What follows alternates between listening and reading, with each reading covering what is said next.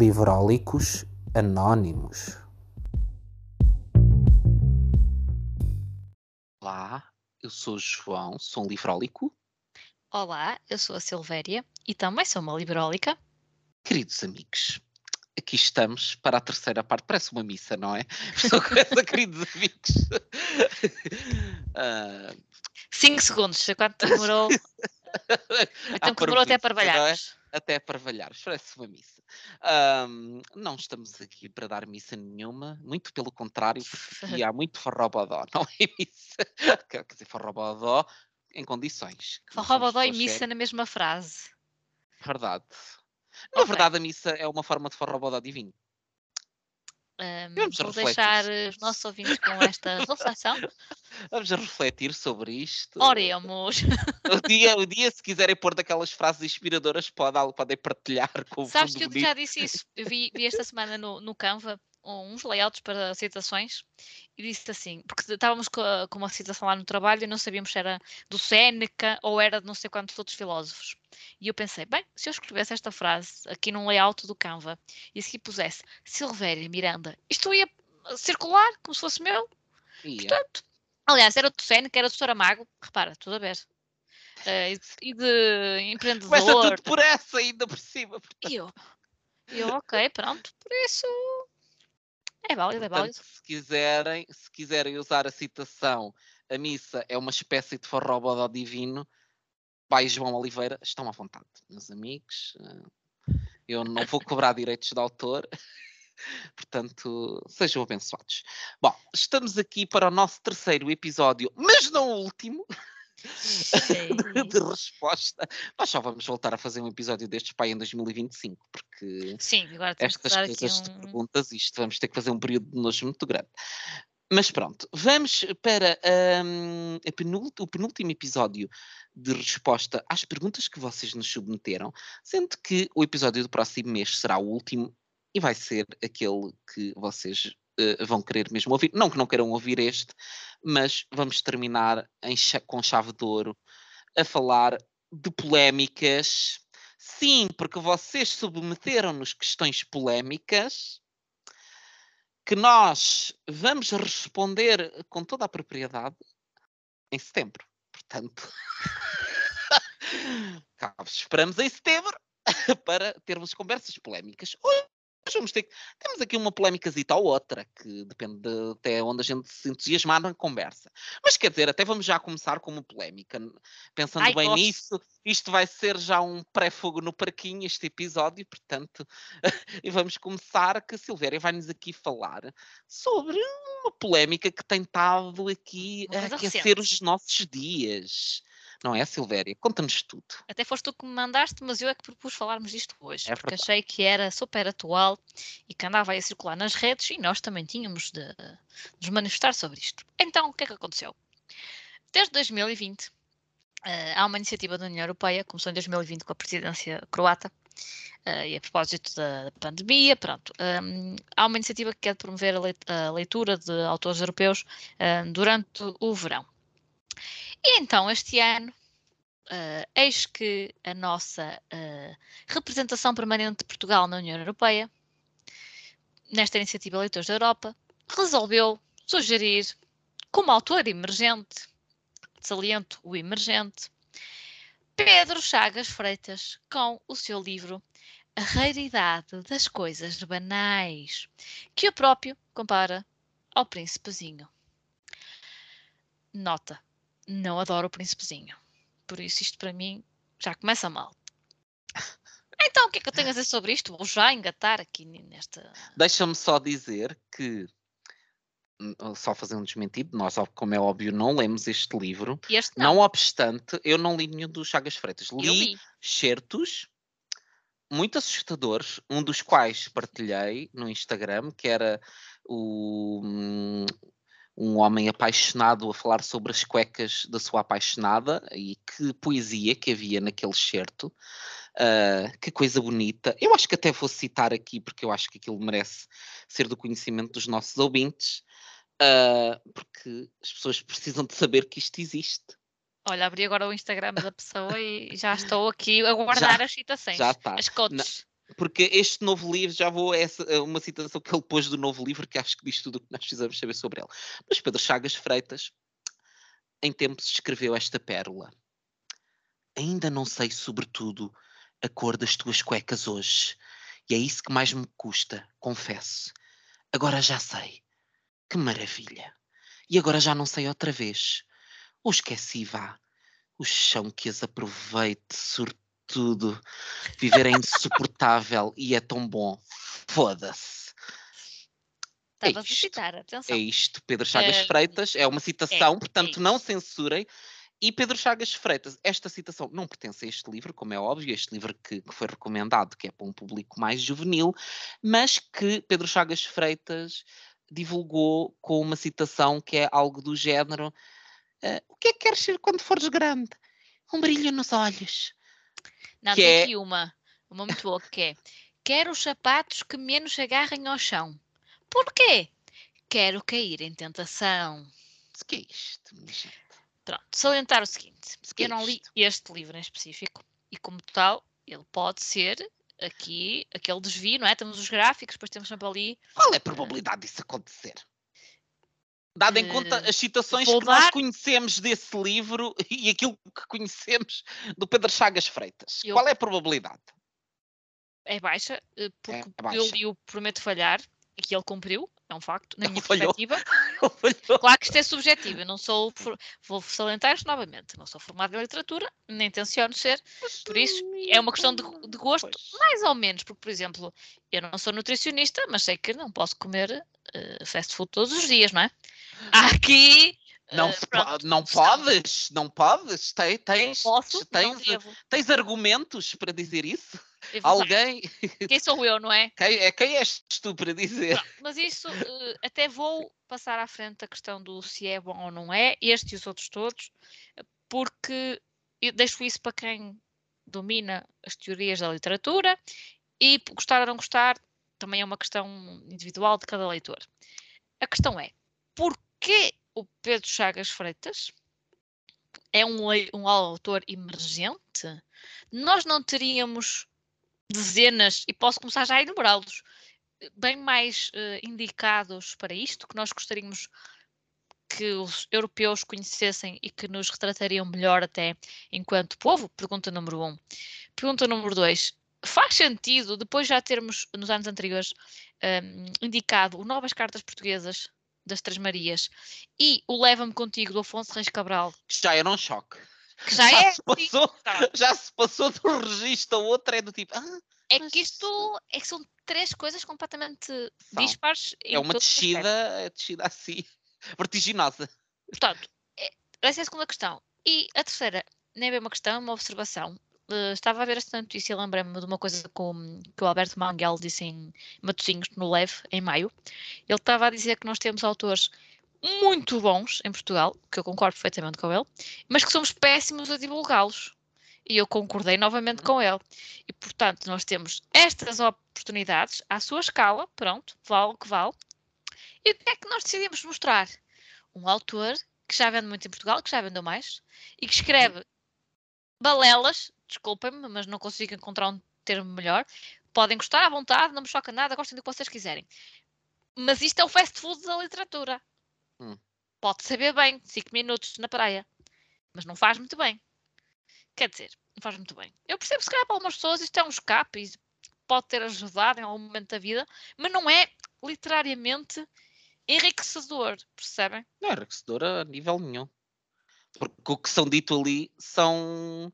são. eh, são frases feitas, Sim, que, que São sim, nós já coisas- coisas parecidas às vezes. são coisas que muitas vezes estão ali que nem têm sentido nenhum, que são só postas ali para terem uma sonoridade que. aquela coisa com, É com as contradições. Exatamente, olha como é que é o título do livro. É, Este aqui é Sim. a raridade das coisas banais. lá está. É, É é sempre assim. sempre, é sempre com as antíteses, é sempre a raridade banal. Portanto, é banal, mas é raro. É um, um sorriso molhado, mas seco. É, é esse tipo de merdas que não dizem nada. E desculpem, mas eu que vou ter que dizer merdas porque. É, é que eu acho que aqui a questão. Eu não vou ser tão brando como a Silvéria. Eu acho que há eu acho ser aqui. eu, eu percebo, eu percebo, eh, eu não vou ser tão brando porque acho que nós às vezes caímos num, num, num branqueamento e acho que também não podemos, também não vale tudo e não podemos nivelar tudo. É o que a Silvia, isto não tem a ver com escolhas individuais da pessoa querer ler. Cada um lê o que quiser, onde quiser. Se eu me apetecer agora ler ah, histórias eróticas de um blog, eu vou ler, ninguém tem nada a ver com isso. Eu apetece, me sinto-me excitado a ler aquelas histórias, whatever. É o meu direito, enquanto leitor, de fazer aquilo que eu quero. Agora, isso é uma coisa. Outra coisa é acharmos que tudo aquilo que nós nos apetece consumir que tem méritos e tem valor. Lá está, eu posso, pode-me apetecer ir comer um hambúrguer ao fast food, que me apetece. Às vezes apetece-me mandar vir um KPF, um KPF, ai, um KFC. Ah, agora eu vou dizer, ah, isto foi uma refeição ah, maravilhosa, que compete com os melhores pratos feitos nos melhores restaurantes em Lisboa. Ah, não posso dizê-lo, não é? Porque tenho Sim, três dedos de testa. Que, que tenha sabido que até Pronto, estavas com fome e Pode, não pode me ter cozinhar. sabido bem, exatamente. Eu posso ir eh, ali comprar eh, um. Posso ir comprar um pacote de M&M's e posso dizer, ai, souberam-me tão bem estes M&M's. Mas se calhar não vou comparar com a doçaria conventual. Se calhar até eu até posso não gostar tanto, mas digo, pronto, mas é uma coisa com mais qualidade, Sim, o feita, fabrico é diferente. o fabrico é diferente, há um cuidado na.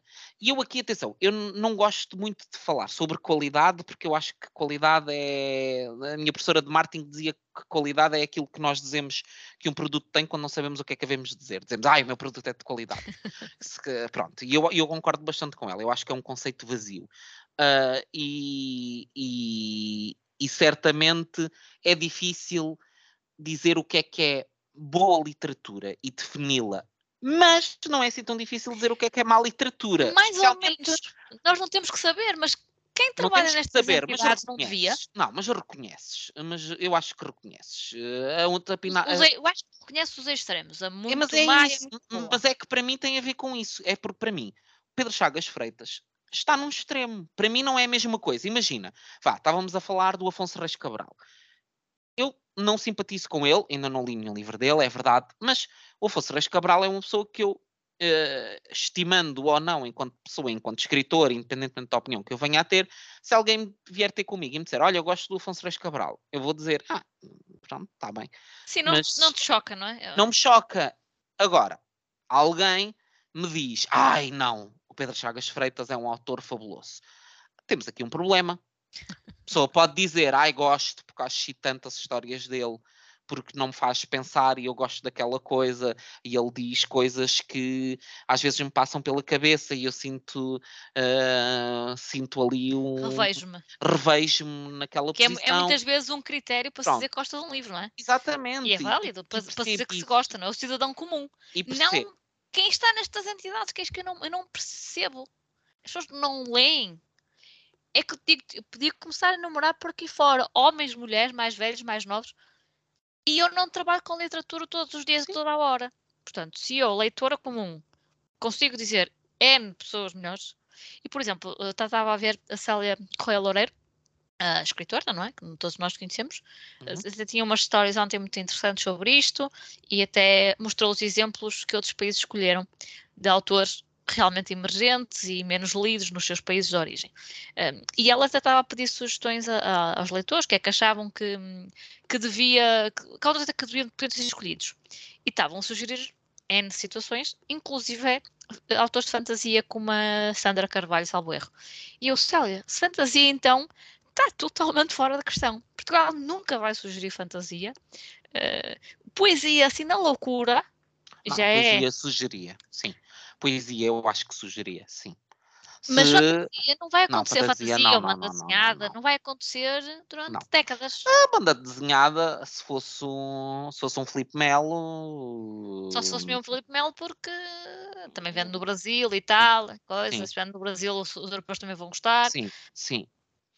Mas eu, eu acho que nesta Com todo conversa. o mérito, mas, mas percebes, é já nem o género que fará autores menos conhecidos. Sim, sim, sim. Mas eu acho que nesta conversa há níveis, que é por um lado as pessoas que branqueiam tudo e dizem não, tudo é legítimo porque uh, há pessoas que gostam, portanto deve ser bom porque há alguém que gosta. E eu acho que as coisas não podem assim, ser assim na vida, porque para mim há situações, tal como tu estavas a dizer, há extremos e para mim isto é um extremo. É uma pessoa que, desculpem, mas eh, eu, na verdade, vão dizer, ah, não leste nenhum livro completo. Não li, mas quer dizer, dos certos que eu li foram todos tão maus que eu não preciso, eu vim basta-me cheirar uma comida para perceber que não a quero provar, não preciso de, de ir comer o prato Olha, todo para dizer, hum, Então vou-te contar tá. uma curiosidade. Pronto, eu já li o Prometo Falhar, foi presente de aniversário aqui há uns anos, de uns amigos, eh, porque era o livro que estava nos tops e as pessoas às vezes não sabem o que nos oferecer, então vão à FNAC e é o primeiro livro que aparece. Enfim, e eu li o todo e estava a lê-lo e a pensar, eu já li isto, porque parecia que estava em loop. Pronto. Anos depois tentei ler o não sei que das árvores, que é um que tu podes ler pela cor, aquilo tem, cada, cada capítulo tem uma cor, são pai cinco no total, e tu podes ler as cores seguidas, ou podes ler pela ordem do livro, enfim. Uma espécie de Cortázar, mas em péssimo. Não desisti. Devolvi o livro à biblioteca e pensei, não devia ter requisitado isto, porque agora este livro vai contar nos requisitados e eu não queria sequer estar o meu nome associado a isto. Mas pronto, enfim, dou de barato, há quem goste, está tudo bem. E aqui há uns três anos, talvez, quando houve o encontro de Booktubers em Leiria, fizemos troca de livros e alguém tinha levado. Não, sei se, não, não era o Sou Deus, ou era? Era um pequenito, capa preta, pronto. Um dos primeiros. Porque acho que ainda tinha sido editado pela Chiado. E hum, alguém levou aquilo para troca e depois ninguém queria, não é? E eu disse: Espera lá, que eu vou fazer este livro valer alguma coisa e não acreditaram em mim. Eu quero ver como este livro vai valer alguma coisa. E pedi às pessoas que estavam presentes para assinarem o livro. E eu agora vale ou não vale? E nunca me consegui desfazer daquele livro, precisamente por causa disso. Por isso, há um livro dele que tem muito valor. Isso tem valor sentimental. O outro, que me foi dado de presente de aniversário, eh, foi emprestado e nunca mais voltou. Hum. Independentemente do livro ser o que é, tinha uma dedicatória. É muito feio não devolver livros uh, com valor sentimental. Ai, estás a mandar, estás a mandar uma mensagem a alguém? Não, não, não, porque essa pessoa uh, mal sabe escrever que fará uh, ah, pronto. livros. pronto. Um, por isso que o livro não voltou, não é? Se calhar esqueceu-se. E eu já o pedi. Mais curioso que eu já o pedi. Mas pronto, olha, não, nem, nem vale a pena. As pessoas ou têm noção ou não têm noção. Uh, mas pronto. Outra, um outra nível... polémica que é: o que é que vocês fazem quando não vos devolvem livros? Uh, não empresto, logo para começar, que é a maneira de resolver esse problema. Eu já, já comecei a ter mais critérios já. Mas acho que no fundo o que isto tudo, uh, e passando para a componente mais institucional, acho que no fundo tudo o que isto revela é que de facto as pessoas que estão nestes cargos não, não têm um sentido de responsabilidade, não têm um sentido do que é que é a nossa política cultural, não têm uma visão do que imagem é que querem transmitir de Portugal, uh, porque exatamente isso que tu dizias, isto é sobretudo uma oportunidade perdida, porque poderia ter sido uma oportunidade para agarrarmos num, num jovem autor, que fosse um autor que ainda por cima escrevesse uh, algo que tivesse mensagens e podemos falar da Cláudia Lucas Shell, podemos falar do, do André Tecedeiro, que são pessoas que, que estão até bastante faladas e posicionados politicamente e em questões que são muito que dão muito que falar nos dias de hoje. Ah, e... mas isso era muito polémico. Isso era muito polémico, mas quer dizer, uh, isto não é polémico. Isto é, é motivo de chacota, desculpa. É isto é motivo de chacota, pronto, que é, é melhor. Olha, olha uh, é melhor, é melhor. Uh, eu acho que é, é isso que nós esperamos de uma entidade pública que faz uma recomendação de um livro é que a faça de uma forma consequente. Que não escolha aquele livro porque lhe apetece ou porque alguém na equipa leu e disse: Ah, este livro é maravilhoso! Mas que haja ali um critério e que haja uma visão de futuro e uma visão do que é que nós queremos passar da cultura portuguesa e o que é que nós queremos incentivar. Que é essa obrigação das entidades públicas. É nós, nós, enquanto consumidores, consumimos o que nós quisermos. Se quisermos consumir porcaria, consumimos e ninguém tem nada a ver com isso. Uma entidade pública tem uma responsabilidade maior uh, e, e, e, devemos chamá-los à responsabilidade. E eu acho que até não seria o que eles mereciam que acontecesse é, ainda por cima, supostamente há lá uma pessoa que tem o pelouro da cultura, é essa pessoa ser bombardeada com e-mails a perguntar-nos porque é que escolheram Quais isto. Quais foram os critérios? Quais foram os critérios? Queremos que expliquem. Sim. Tendo em conta que eh, é um autor com não sei quantos anos aí, Sim, não sei quantos é que nem sequer é elegível, é que nem sequer é elegível, já não vamos, pronto, podemos ter toda a discussão do, do, do gostamos e não gostamos, ou achamos que tem qualidade não é emergente. ou, não tem, não é, é emergente, não, não, é, emergente. não é emergente, é uma pessoa, é o que tu estás a, já tinhas dito, é uma pessoa extremamente bem sucedida, com carradas de livros, que escreve livros ao pontapé, um, e portanto... Dá, dá a sensação que é um bocado isso, ao pontapé. Pois, uh, escreve, escreve livros com os pés. Um, portanto, acho que é injustificável uh, a todos os níveis. É uma pessoa que não precisa de ser promovida, é para mim um motivo de tristeza. Sim, não me revejo nesta escolha. E atenção, não é por eu não gostar, porque revejo-me mais no oh, livro do Afonso Reis Cabral ser. e não sou apreciadora.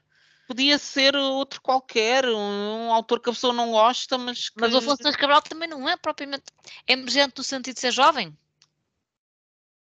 Hum, não. É? Também é preciso definir isto. Mas o Afonso, mas eu acho que no outro ano não havia esse critério do emergente, porque este ano é por ser o ano não sei que da, da, da juventude, nos esse outros anos não havia esse critério. É, é super jovem. É, o Pedro Chagas Freitas é super jovem. É um, eu acho muito bem, aos 43 anos também quero ser jovem. Pronto. Uh, mas 20 anos de carreira na minha área profissional, quero ser uma jovem. É uma escolha muito infeliz, muito infeliz. Podiam-se ter agarrado em tantos nomes, podia-se ter agarrado uma Joana Estrela, que faz um trabalho de, de na área de ilustração e de contar Olha, histórias sobre temas tão importantes. Podia-se ter, mesmo pronto, não sendo, mesmo que se tirasse da equação a questão do ser o autor emergente, porque se calhar nós também, autores uh, que tenham editado nos últimos cinco anos, que tenham uma obra significativa, se calhar também não existem assim tantos, ou pelo menos com visibilidade suficiente para serem notados por quem vai recomendar que não anda certamente a ler tudo o que está a ser publicado, não é? Uh, mas, mas sei lá... não é só uma pessoa, não é? Que é um grupo de pessoas. Pois, Portanto, não, não preciso ler todos não sei, Não sei livros. quantas pessoas é que estão envolvidas nisto, mas... Uh... Se calhar tem de começar a ouvir o livro Alex Anónimos. Pois. Não sei. Olhem, mandem-lhes um e-mail e digam, ouçam este Da próxima digam, escolham por nós, que nós... Olha, que... Olha, o mais bem servido. Nunca, nunca ia ser uma escolha consensual, atenção. Uh, e, acho sempre que é muito difícil agradar as escolhas, as escolhas não têm de ser consensuais. Se é um homem, é porque é homem, se é mulher, é mulher, mas é branca, não é negra. E depois, uh, se é jovem, é porque estão-se a esquecer dos autores que estão aqui há muitos anos. E, hum, Sim, e mas isso. Nunca mais o, papel, o papel de quem escolhe é tomar decisões e justificá-las e defendê-las. As pessoas depois interpretam como elas quiserem. Uh, lá está. Quando a decisão tem critério, cumpre os parâmetros e é justificada e bem justificada. E dizer, ai, parece o príncipezinho, é pá, não é um argumento. Desculpem lá. E não desculpem, é, mas o príncipezinho não é propriamente o livro com mais conteúdo. É o príncipezinho tem as suas mensagens. Eu não, não tracharia. O Pedro Chagas Freitas também. Ah, não, o Pedro Chagas Freitas. Não diz... estão ao mesmo nível, não me cancelem, não é isso que eu estou a dizer. Mas convenhamos, o, o Príncipezinho é um livro. Há livros mais interessantes, é verdade. Há livros, se calhar, até mais profundos dentro do mesmo segmento do que aquele. Ele ficou mais conhecido por uma série de fatores.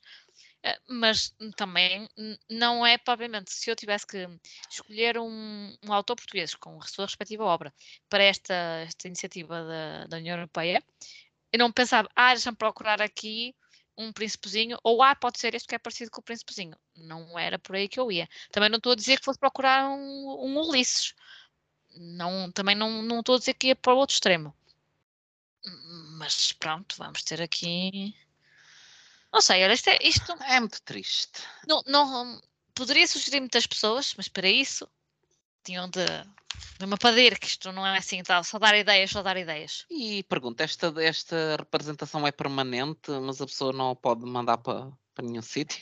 Isto é mesmo para ficar? É, são aquelas pessoas que não são que, que não, se pode, não se pode mandar a passear? Nós temos comitês, hum, observatórios, entidade reguladora de não sei o quê, Mas pronto, associação, Mas há coisas sindicato. que fazem falta. Acho que a gente depois também entra, às vezes entramos Mas num coisa que. muito, mas parece que estas hum, entidades andam todas, cada uma a puxar para o seu lado. Ah, pois, Não é só aqui, não, não é só Sim, não é um problema só cá, é um problema generalizado. E, e quem são estas pessoas? E- não, não sei. Eu acho que Até estas por pessoas, estas dizer pessoas isto- claramente não são eleitas, eh, não é? Estas pessoas são nomeadas por alguém, eventualmente, que nós elegemos. Eventualmente, e mesmo assim, não faço ideia. Isto, isto é o que também tens, tens deputados naquelas comissões para o ambiente, para não sei o quê, para autoestradas, e que se calhar não percebem nada de engenharia civil, Sim, não é? mas eh, foram eleitos. No ambiente. Mas Pois, eles mas não pronto. têm. São divididos, não é? Mas eles não têm que perceber da engenharia civil, eles têm que tomar decisões políticas eh, consequentes e têm que ter alguém na sua equipa que perceba Repara, de engenharia e que os ajude a tomar decisões, não é? devias As ter decisões são aqui, políticas, as decisões não são técnicas. certo, mas devias ter aqui alguém que percebesse minimamente literatura, que eu começo a duvidar, para escolher este nome. É verdade. E se calhar convinha quem está nessas comissões do ambiente. De, Oh, filha, não pede sei o quê, parecer a alguém, não é? Se não têm a equipa lá, pedem parecer, contratam, contatam a DG Lab e dizem assim: olha, filhinhos, quem é que vocês têm aí de autores portugueses que acham que a gente deva recomendar? De certeza que a DG Lab nunca na vida Sim, deles, olha o PNL. o PNL nunca na vida de- dele iria, iria recomendar o Pedro Chagas Freitas. Portanto, nós temos organismos em Nem sei se Portugal. está o Pedro Chagas Freitas está no PNL. Não.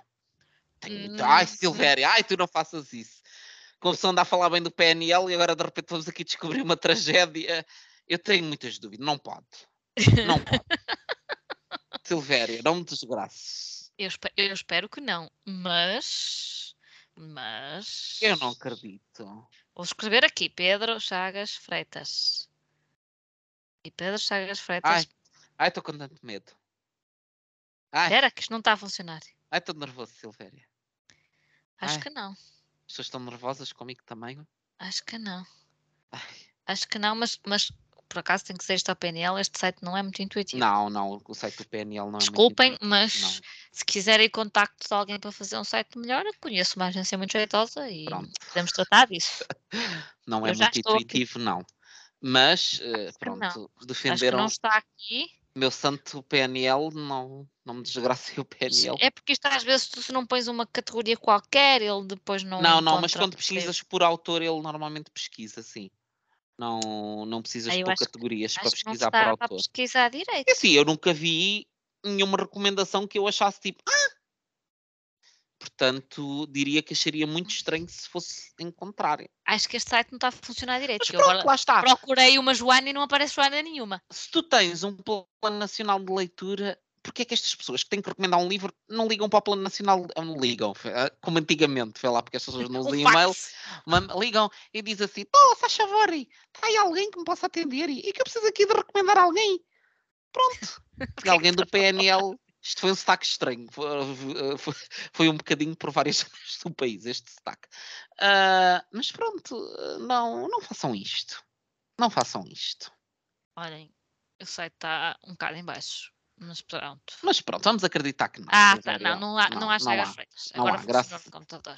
Graças a Deus Nosso Senhor. E se tivesse um rolo minha alma? Não tem, Silvéria. Não tem. Não vai pesquisar, vais pesquisar mais coisas. Não, não. A gente não não quer descobrir coisas que nos vão entristecer. Ah, Vem, bom, se calhar, se calhar. E não me venham cá dizer que o PNL não tem ai, é elitista. É elitista. Vão lá, vão lá olhar. Eu sei que o site é complexo. É elitista. O PNL. Até só estou a ser irónico. Para quem não perceba ironia, se acho que dizer que o PNL é é elitista, ah, minha gente, não me façam Olhem, perder a Pelo paciência. menos tem livros de fantasia, tem poesia e tem banda desenhada, está bem? Tudo, meus amigos, tem tudo. Portanto, não se ponham com tretas. Ah, as pessoas que dizem que o PNL é elitista dizem isso porque os livros dessas pessoas não estão lá. E essa é a verdade. Eh, E que dói, que dói, mas tem que ser dita. Porque o problema de certas pessoas Não está? com que Não determinadas, está. com determinadas coisas, nomeada é normalmente essa pessoa não estar mencionada nas Sim, coisas, não é? Por isso norma é que as é, coisas é- não é são o ego. boas. Sim.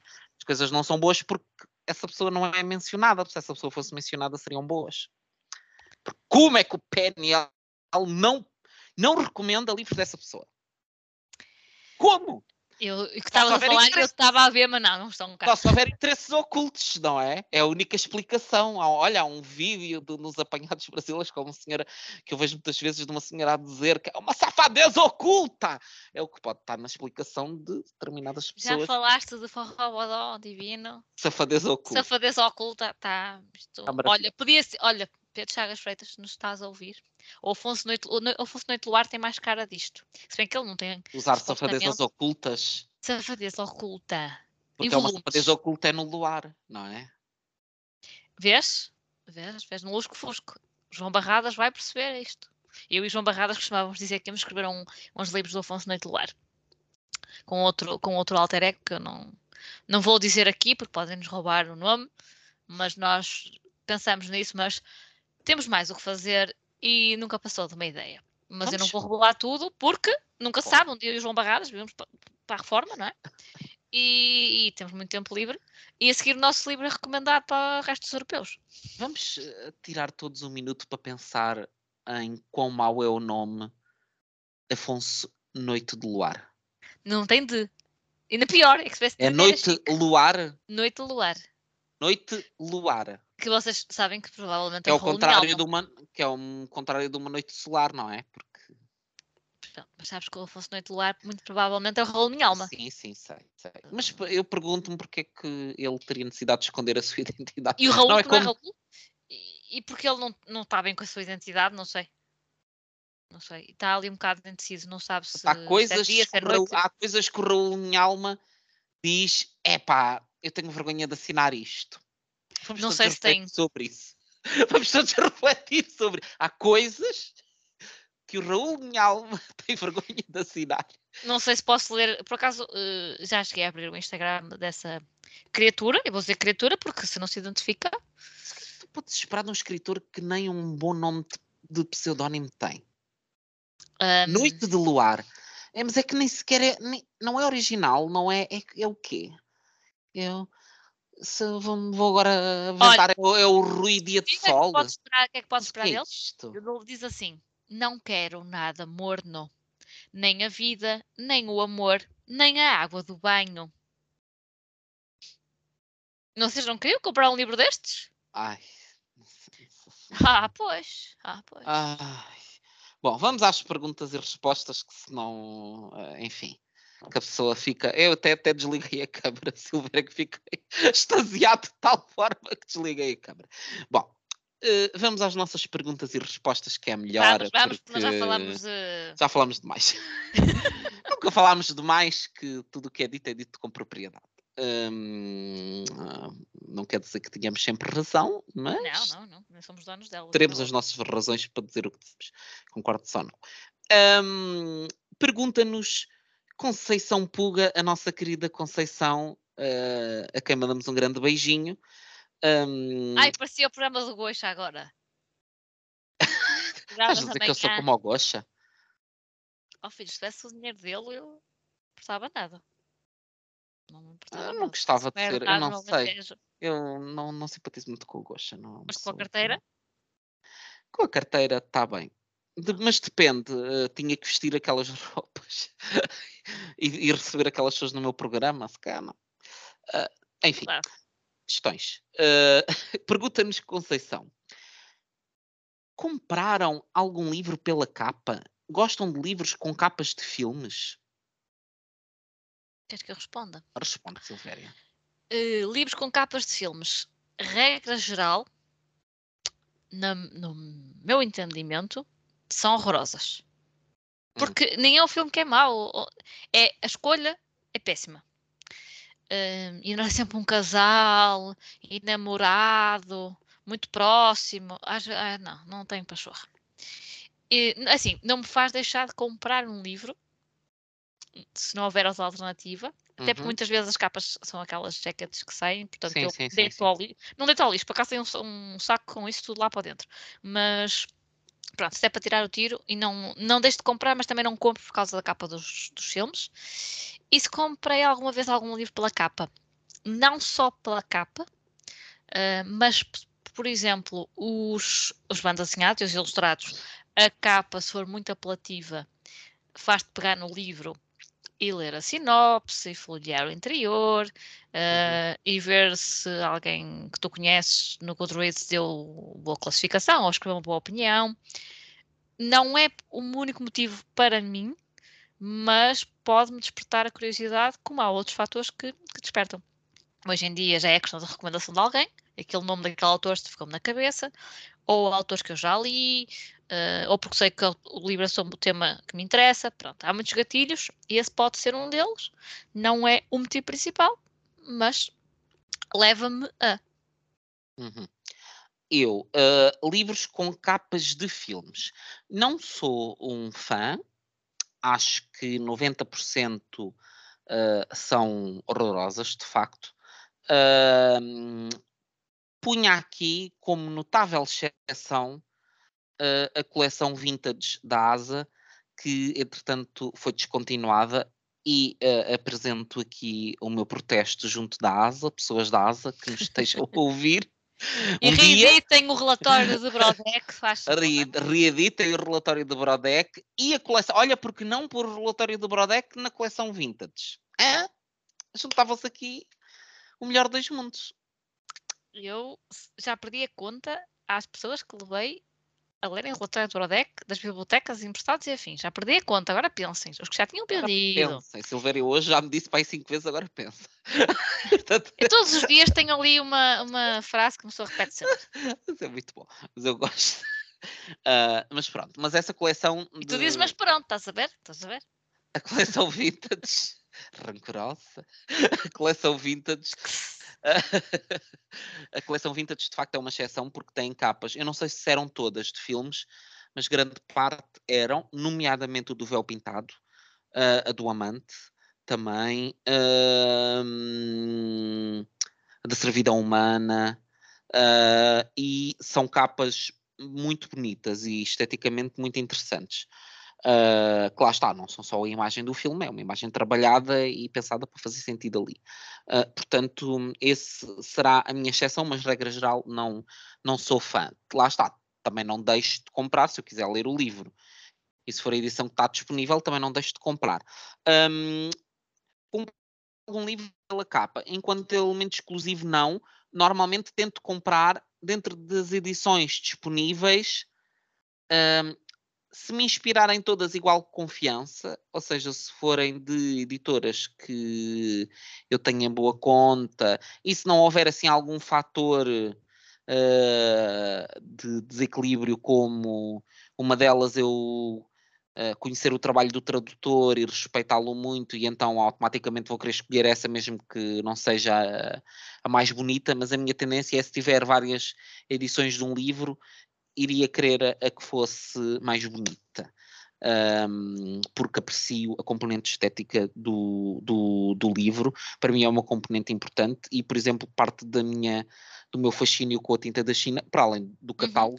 são as capas da tinta da China e todo o, o cuidado que eles têm. Também. Antígona também, várias editoras que fazem um trabalho primoroso uh, a nível da edição, mesmo a Quetzal, a Quetzal uh, geralmente dos livros da Quetzal são edições muito bonitas e muito cuidadas, a Cavalo de Ferro, um, a Alcinor também, uh, a Penguin, portanto, pronto, e vamos e já não paramos. Uh, e, e, nós este ano, este ano, nós atualmente estamos numa fase em que se dá muito valor àquilo que é visual, ao, sim, ao sim, sim, ao belo, uh, e porque não vamos desleixar-nos com essa parte, que é o primeiro impacto.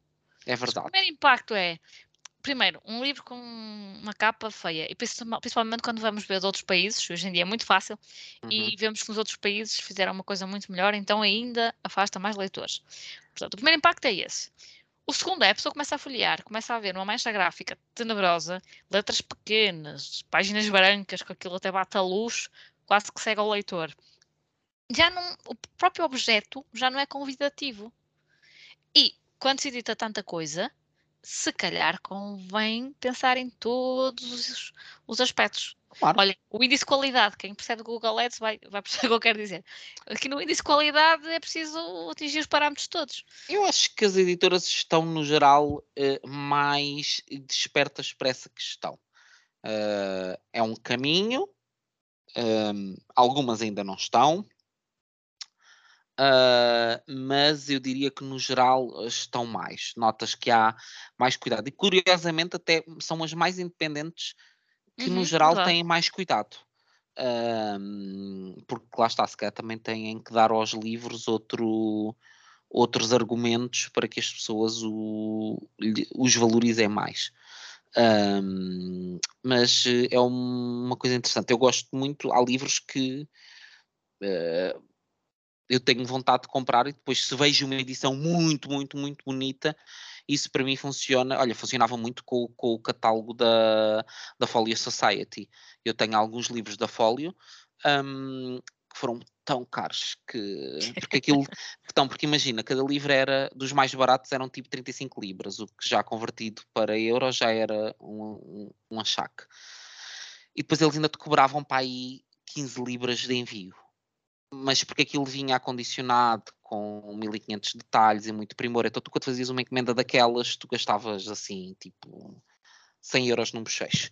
Um, mas os livros são lindos e houve livros ali são que eu senti urgência de comprar porque de facto eram edições que era do tipo ah, eu tenho que ter isto uh, nomeadamente a do Peter Pan também é do, do Feiticeiro de Oz Uh, e depois tenho mais umas quantas que também foram claramente por, por, esse, por esse critério. Ou seja, já eram livros, não são livros que eu quis ler porque têm uma capa bonita, eu já os queria ler, fiquei com mais urgência em comprá-los porque encontrei uma edição que diz ah, eu tenho que ter esta edição. Mas depois, quando estás a lê-los uh, ou manuseá-los, eh, não sentes aquele quase receio de estragar ali aquela não, obra de arte? Porque aqueles são livros que eu leio em casa, portanto não me. E são livros que são.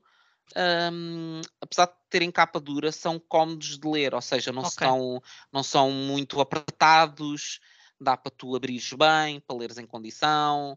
Um, eles são, são muito cuidados mesmo nas edições. Acho que as edições da Folio para mim são o topo daquilo que eu já vi em termos de livros, ilustrações fantásticas. Todos os livros têm ilustrações uh, e são todas hum, pá, muito boas. Portanto, uh, de facto, para mim, imagina se a Folio neste momento, se, não se, se eu não pagasse tanto portes, e agora então com a questão de mandar vir coisas de Inglaterra, ainda deve estar pior porque quando eu fazia essas encomendas ainda, ainda não havia o Brexit, não é? Hoje em dia não sei como é que é, nem quero saber.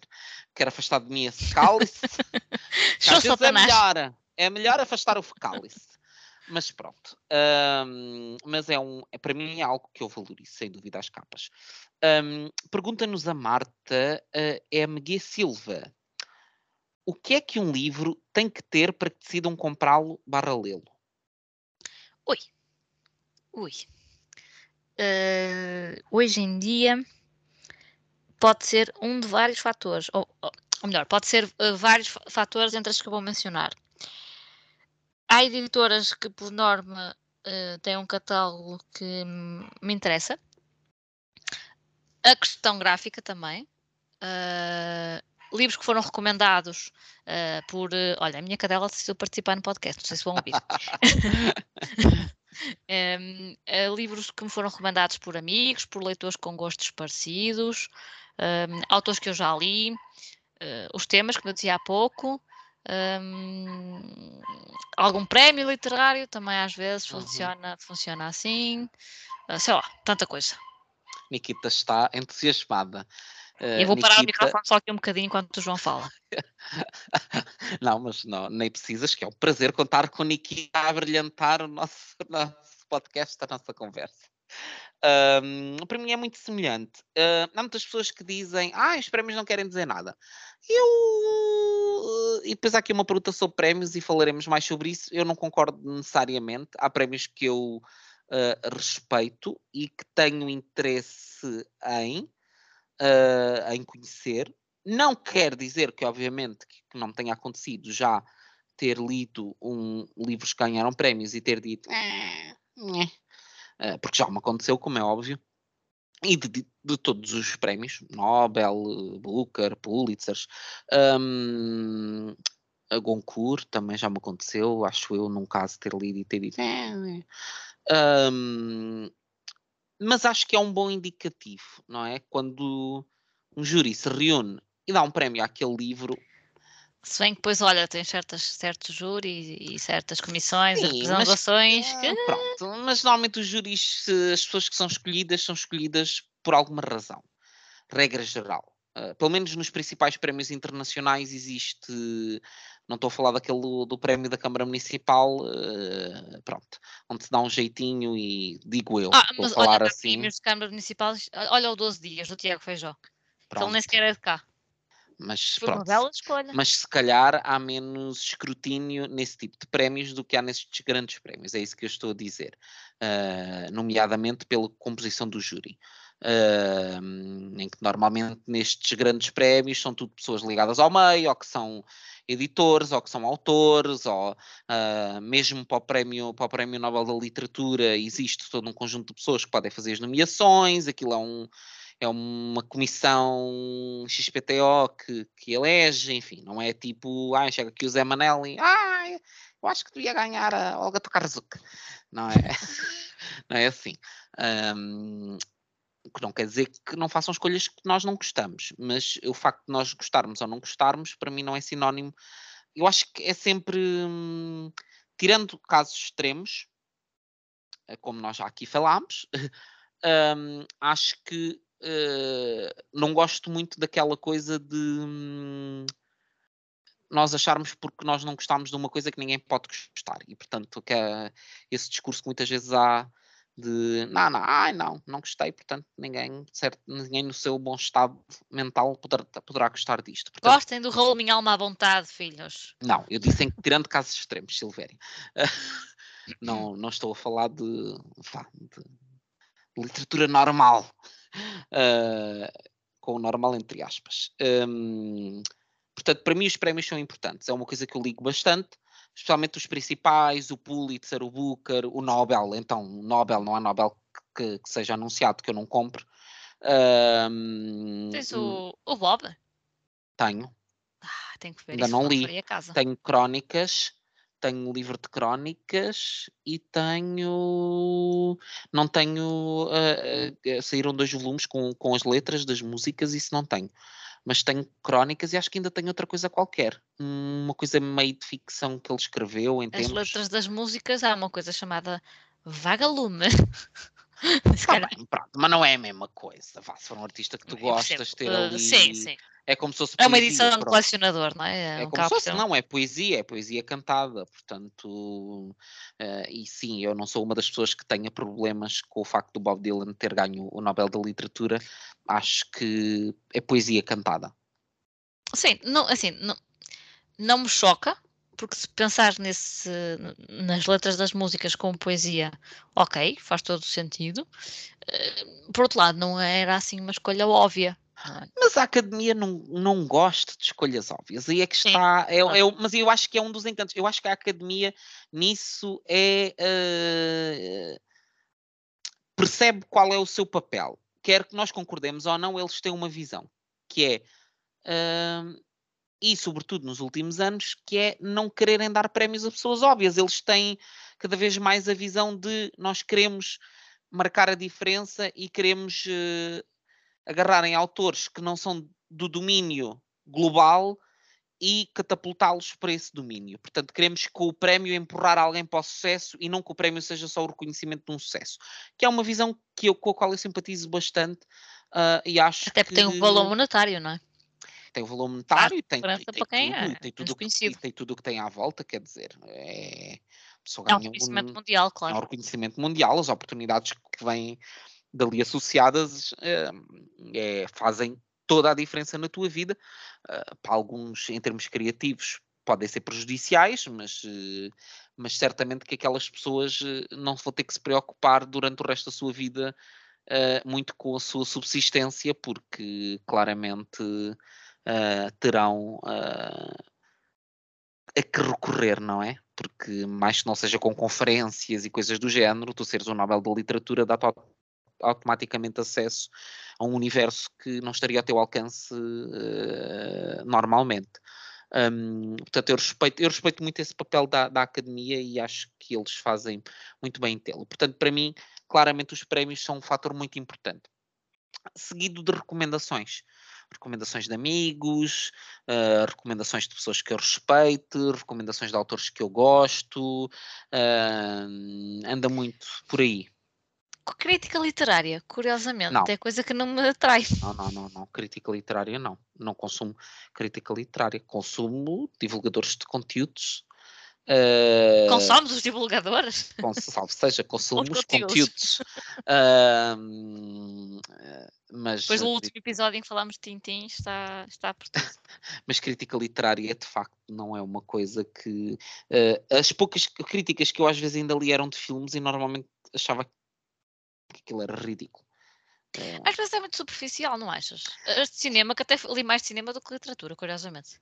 são e tu hum, e, e tu percebes claramente que há ali uma componente eh, de ego do crítico eh, que precisa dizer coisas não porque é importante dizê-las, mas porque ele quer demonstrar a aptidão dele para fazer ligações e para fazer um name drop e coisas do género, que é algo que a mim não, não me apela. Eu prefiro alguém que faz uma análise hum, simbólica e de significados e de coisas e de mensagens do que estar ali a dizer ah, eu não sei quantos há 20 anos eh, já tentou uma coisa naquele filme de, de intelectual que ninguém viu, mas que eu, claro, é um dos Que meus favoritos. no- nos, nos canais alternativos e Ah nos pá, não- cinemas, não muita nos confins. Acho que infelizmente não é. Porque lá estão os críticos, e sim, fala-se muitas vezes, ah, porque a crítica literária tem um papel muito importante historicamente e não sei o quê. Sim, mas havia, quando havia polémicas e críticas literárias interessantes de ler, era uma coisa, não é isto? Não é interessante de ler porque esses críticos literários não estão a escrever opiniões que te deem prazer em ler. Tu te sentes completamente excluído. Tu lês aquilo e a maior parte de nós lê. "Ah, o que é que ele está mesmo a falar?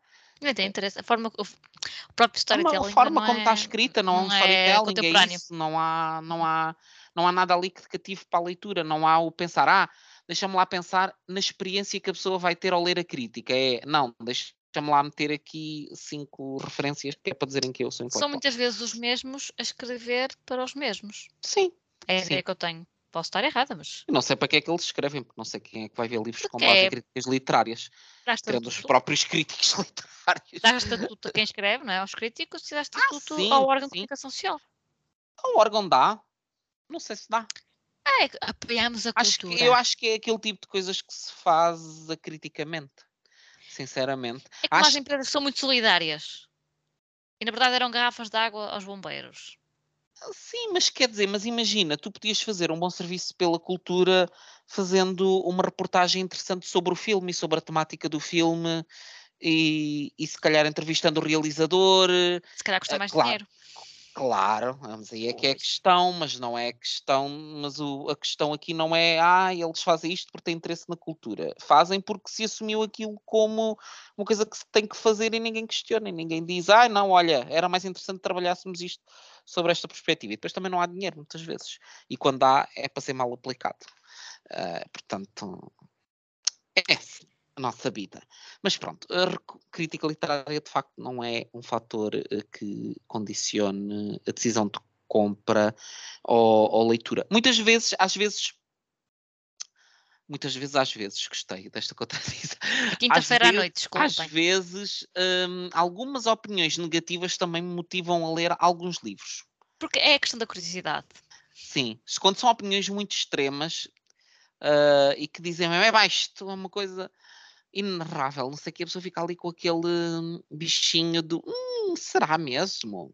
Sim, Hum, sobretudo quando vais ler e não te parece assim tão, tão mau, não é? é. Pensas, não é? Hum. Por isso, essa também é, uma, também é um fator, sim. Ah, agora, mais uma pergunta da Conceição. Qual a importância do livro em papel para vocês?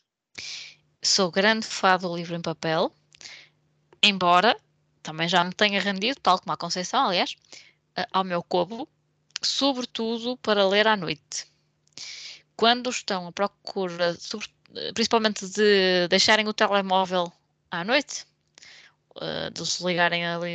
Está certo que estamos a trocar um ecrã por outro, mas é completamente diferente. A experiência de ler num, num Kobo ou num Kindle, a luz é completamente diferente e dá para ler às escuras, só com a luz do próprio equipamento. E eu às vezes quando fico com sono, simplesmente pouso o cobo ao lado, ele desliga sozinho, não preciso marcar a página, não preciso de nada. Uh, ele até dá a estimativa quanto tempo falta para acabar de ler, mais ou menos. Tem a questão dos sinónimos, que o livro em papel não tem. Enfim, tem vantagens. Uh, mas uh, eu continuo a preferir ler em papel, porque gosto daquela sensação de passar as páginas, de às vezes até o cheiro de, de alguns livros, exceto livros de banda desenhada com muita tinta preta. essa parte dispenso. Uh, gosto Goraz. de perceber. Sim, Goraz. Vamos ver se é desta que eu leio, é eu gosto ao quadrado.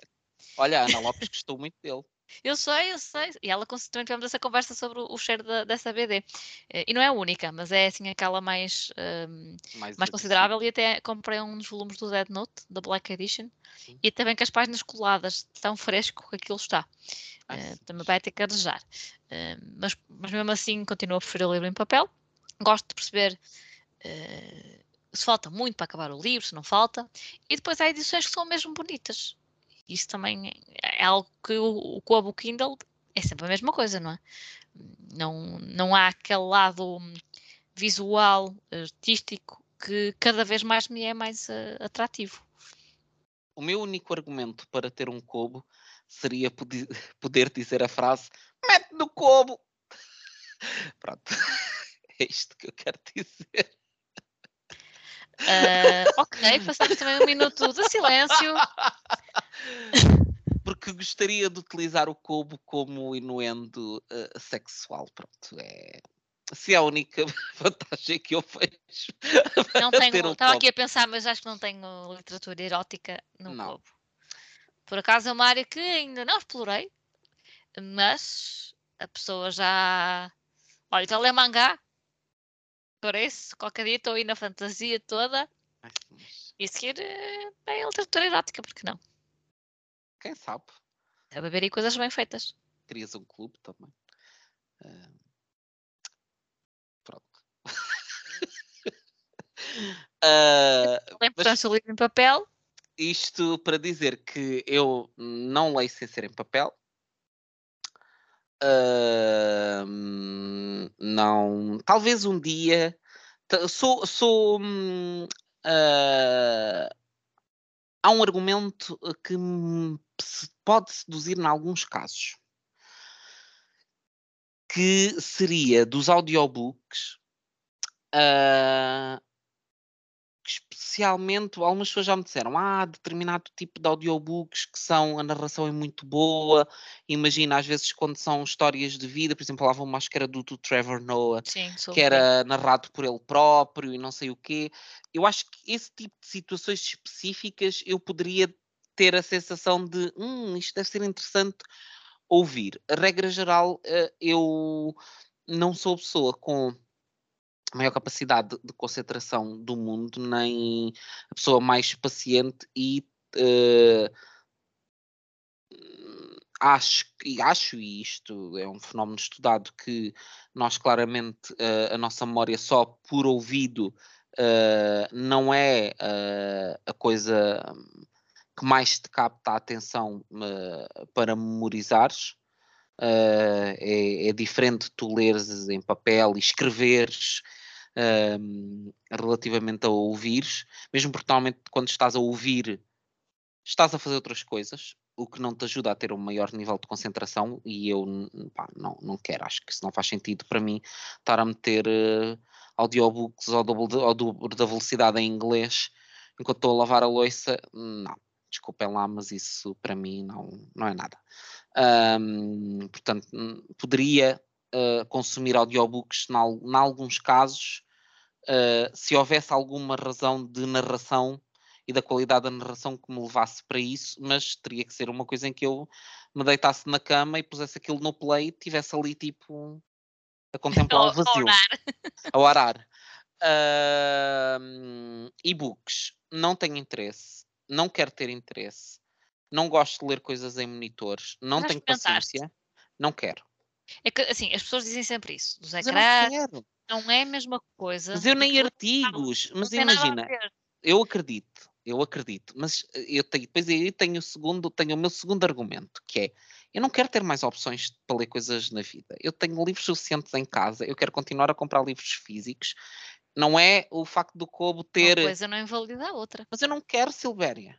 Não quero. Por exemplo, eu quando, ainda não tenho o livro físico, está aqui na minha lista agora para a Feira do Livro, mas eu quero comprar o Meio Sol Amarelo da Chimamanda, que é um livro bastante grande. Esse livro está no Kobo Plus. Portanto, pagas a subscrição, que são pai 6 euros por mês, e se lês aquilo num mês, uh, lês no Kobo, não, não partes a lombada do livro físico, não andas com tijolo atrás de ti no, no metro, uh, podes aumentar a letra, tem uma série de vantagens. Tem. E, por exemplo, quando vis muito mal ao perto, se calhar vais dar valor ao Kobo, porque tem a opção de aumentar a letra, aumentar as margens, aumentar os espaçamentos. Eu leio, eu leio deitado, leio com o livro muito perto e eu tenho muita falta de vista. Mas não levaste com ele na testa, não é? Já aconteceu, mas também podia acontecer levar com o Kobo na testa, também já levei com o telemóvel na testa.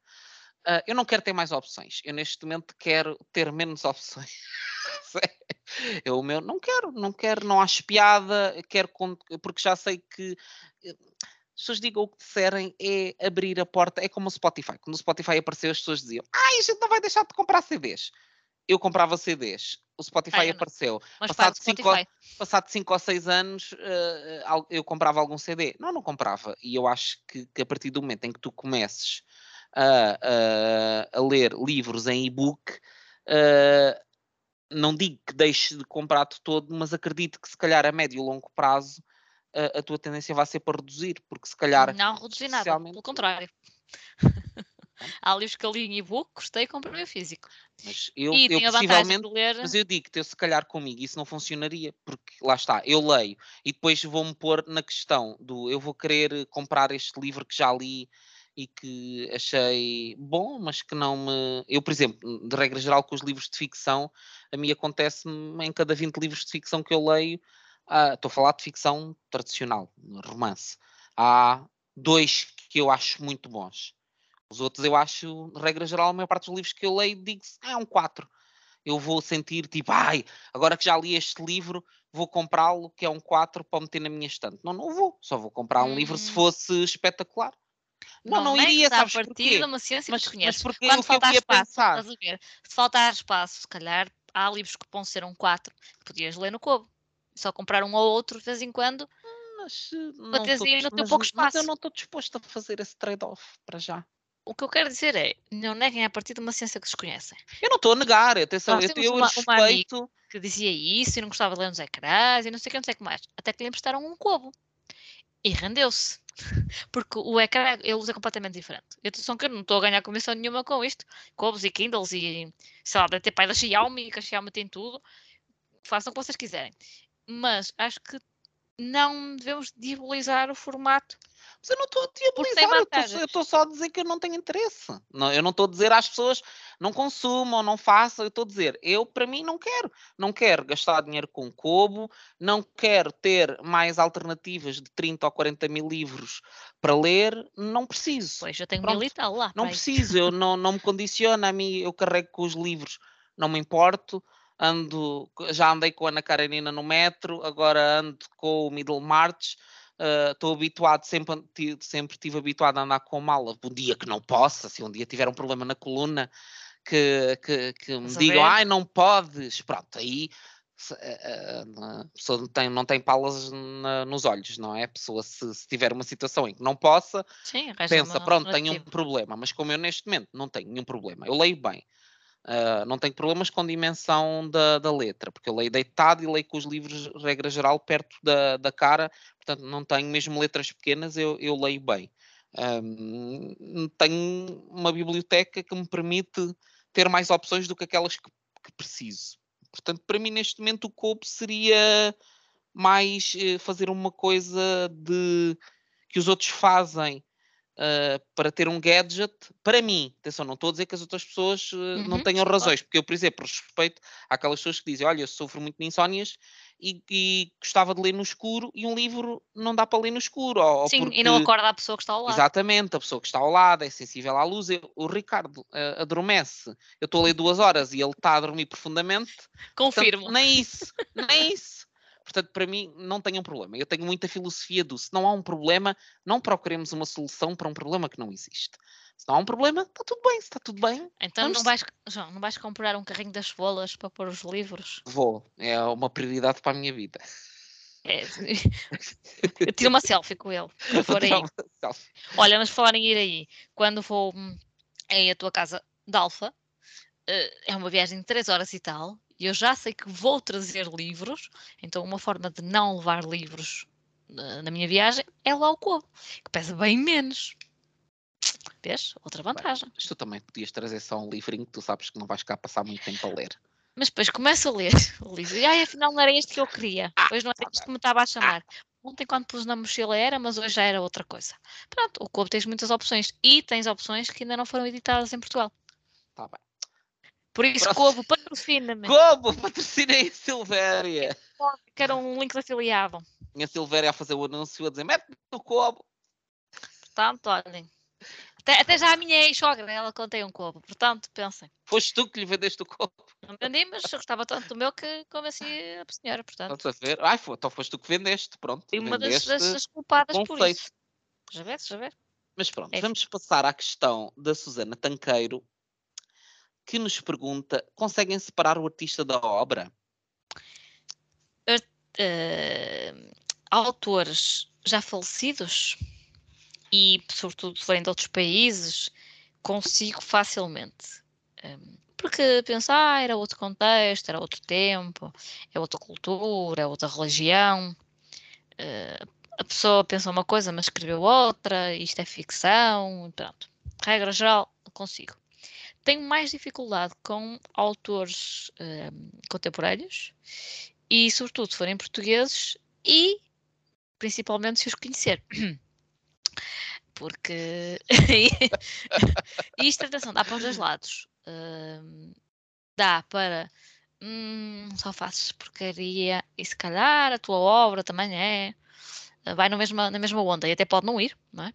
Uh, ou ao contrário, que é gostar muito da pessoa, não é que me faça gostar mais da obra, não é isso, mas faz-me procurar entendê-la, uh, mais procurar generosa, mais explicações, sim. Ser mais generosa no consumo. E fica por ali. Não, eu tento uh, debater a obra com alguém, ver mais opiniões, ser menos dura. não quer dizer que vá achar que aquilo é fenomenal se não for mas já dou ali um bocadinho mais de, de tolerância ou de margem para, para eu própria me informar melhor. Por isso, diria que é mais esta dualidade. Contemporâneos é mais difícil, os falecidos ehm, já, já, não me custa, já não me custa tanto fazer essa separação. Sim, eu diria que vou tendencialmente por aí. Uh... É muito raro ter acontecido uma situação para mim, isto são questões muito de caso a caso. Uh, ou seja, se ganho. Para mim, é mais o, a questão do. Eu estou tão contaminado com este escritor, uh, seja por que razões forem, uh, mas a minha visão está tão contaminada que eu não vou conseguir fazer uma leitura justa do livro. normalmente, isso para mim é um critério de eu não querer ler e isso aconteceu com o Lobo Antunes, porque eu tenho noção que a minha visão do Lobo Antunes é tão negativa. O Sousa eu... Tavares, por exemplo? O Sousa Tavares eu tenho, não tenho assim uma reação tão imediata, uh, um, mas ah, pronto. Tenho.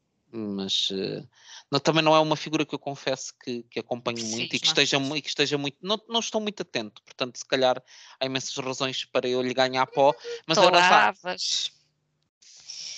Sim, pois. mas lá está, mas nem todas as pessoas que não concordam comigo são pessoas proscritas. Uh, é, um, é, uma postura de estar na vida, não é?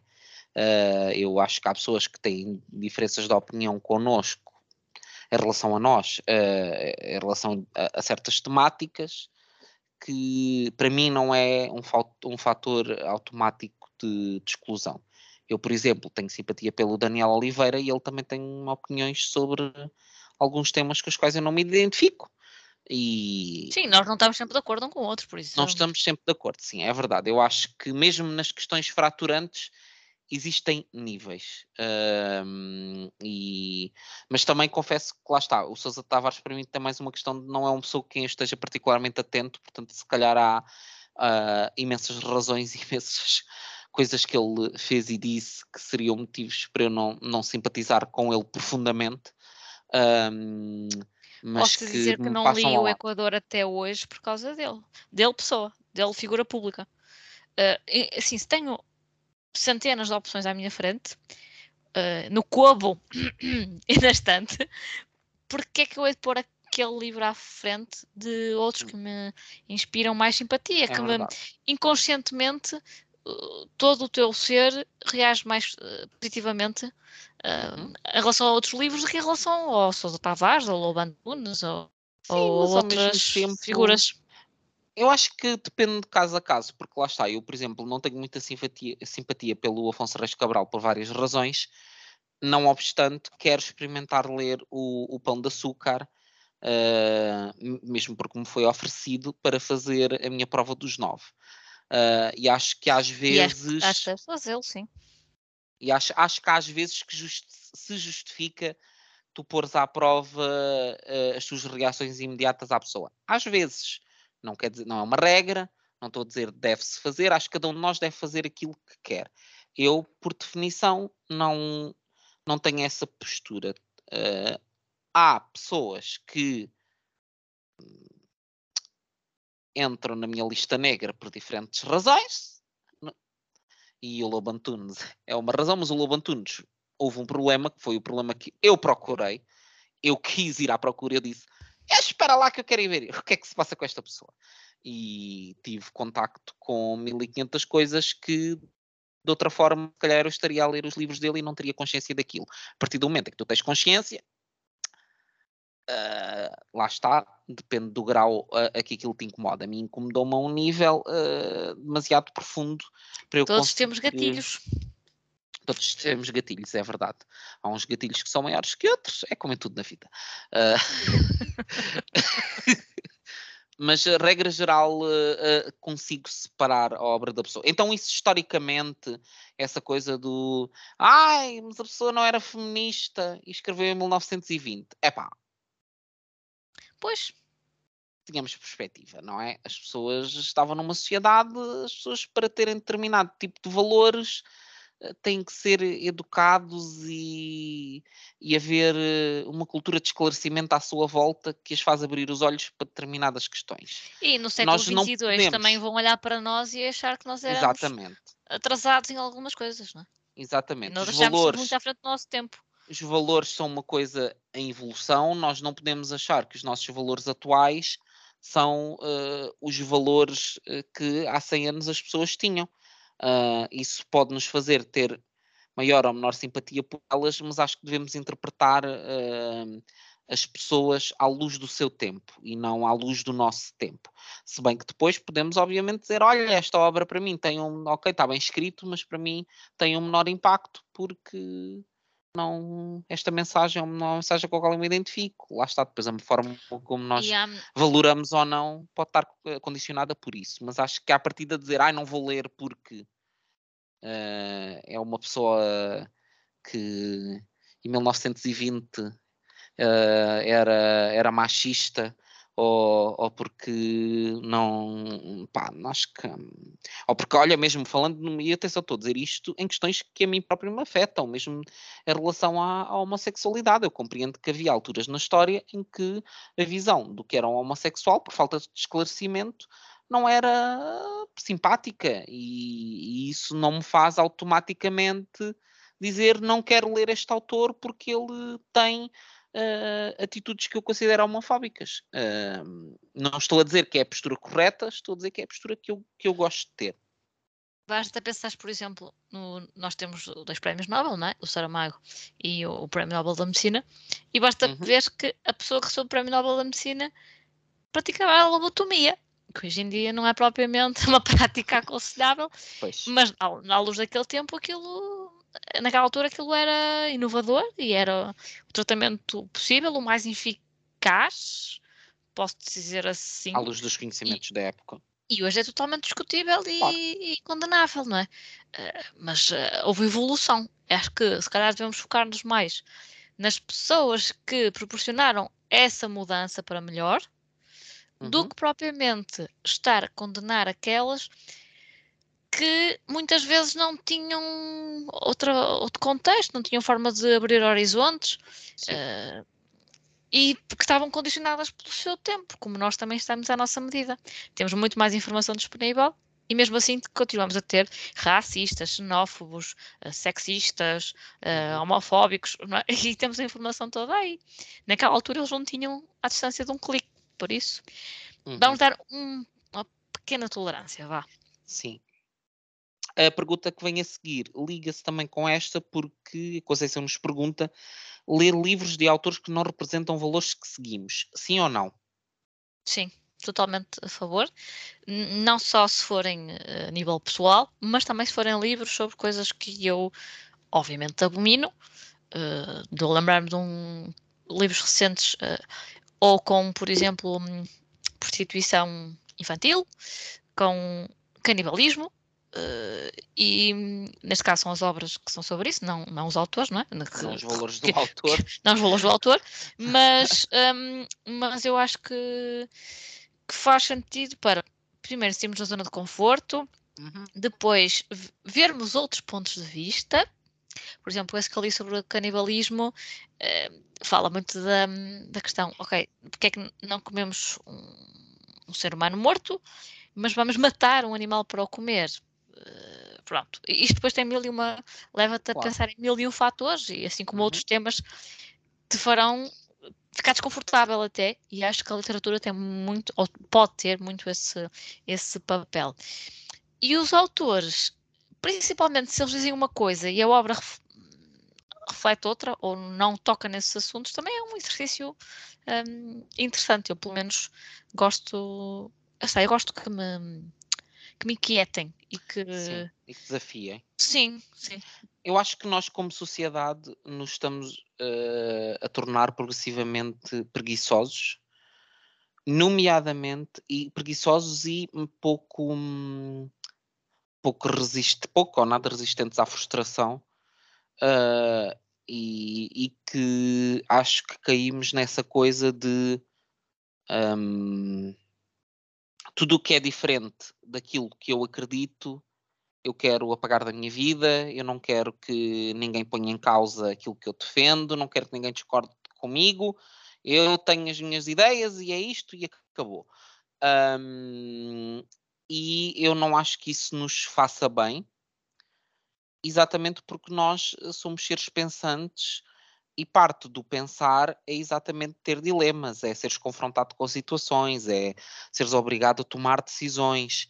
Uh, e o mundo uh, não é um sítio a preto e branco, não é um sítio onde a maior parte das questões decidam com um sim ou não. Há muitos tons de cinzento. Ai, 50 Shades. Há, há 50 Shades, há 500 Shades of Grey.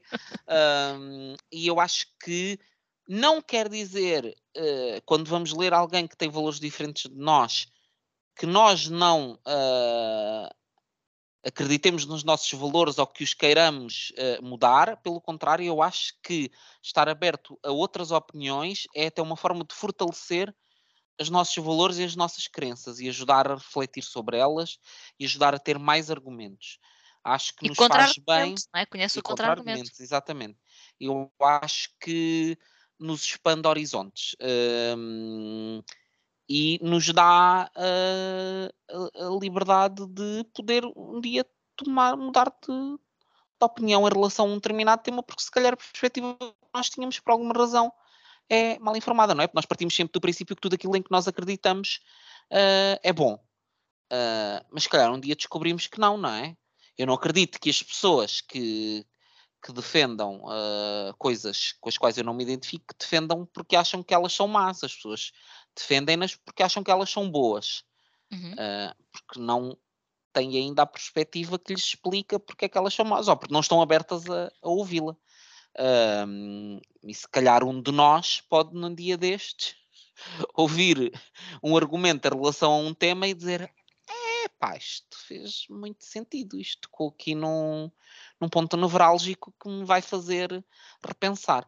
Por isso, eu acho que muitas vezes fecharmos nessa zona de segurança, uh, enchermos tudo de triggers e tudo são temas que nos fazem logo ir uh, do zero aos mil, uh, acho que é perigoso e que devíamos ser um bocadinho mais resistentes uh, na capacidade de uh, pensar ou aceitar que existem outras formas de pensar e conhecê-las e ter uma perspectiva crítica sobre elas.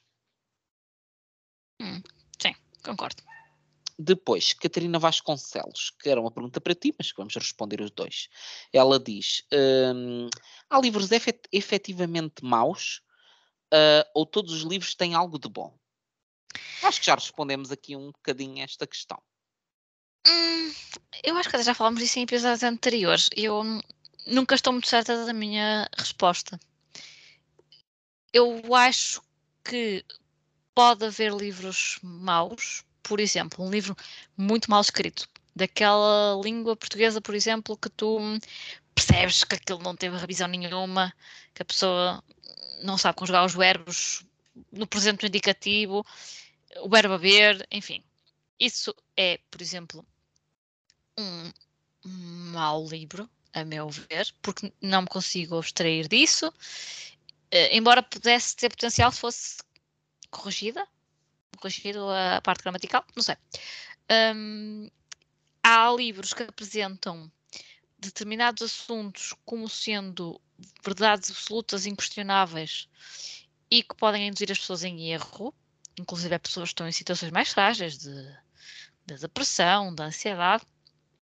E há livros que são simplesmente maus, não têm ponta para onde se pegue, porque o enredo é megalómano. Eu há uns dias falava disso lá no trabalho.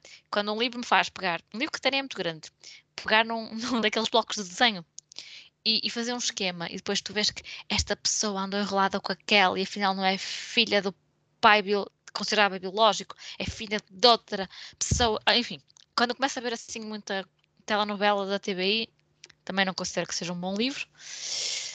E por isso, se eu acho que há livros maus, ainda começamos o episódio a falar sobre isso. Eu conheço um leitor que diz que não há livros maus porque todos eles nos permitem tirar alguma coisa dali, nem que seja aquilo que nós não queremos ler mais. E que por aí eles já cumprem uma missão. Não sei, não, não sei que vos diga. Não acho que não tenho uma resposta fechada hum. para isso. Uh, eu, eu acho que hum, depende do objetivo. Uh, lá está. Uh, se formos falar livros para serem uh, nomeados para prémios.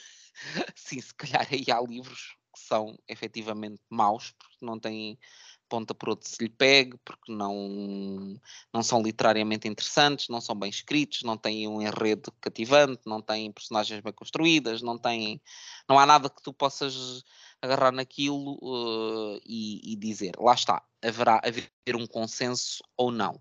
Eu acho que consenso uh, generalizado será difícil, mas haverá, vá, um, um, uma tendência para um consenso que poderá determinar ou não o facto daquilo ser um, um bom ou mau livro.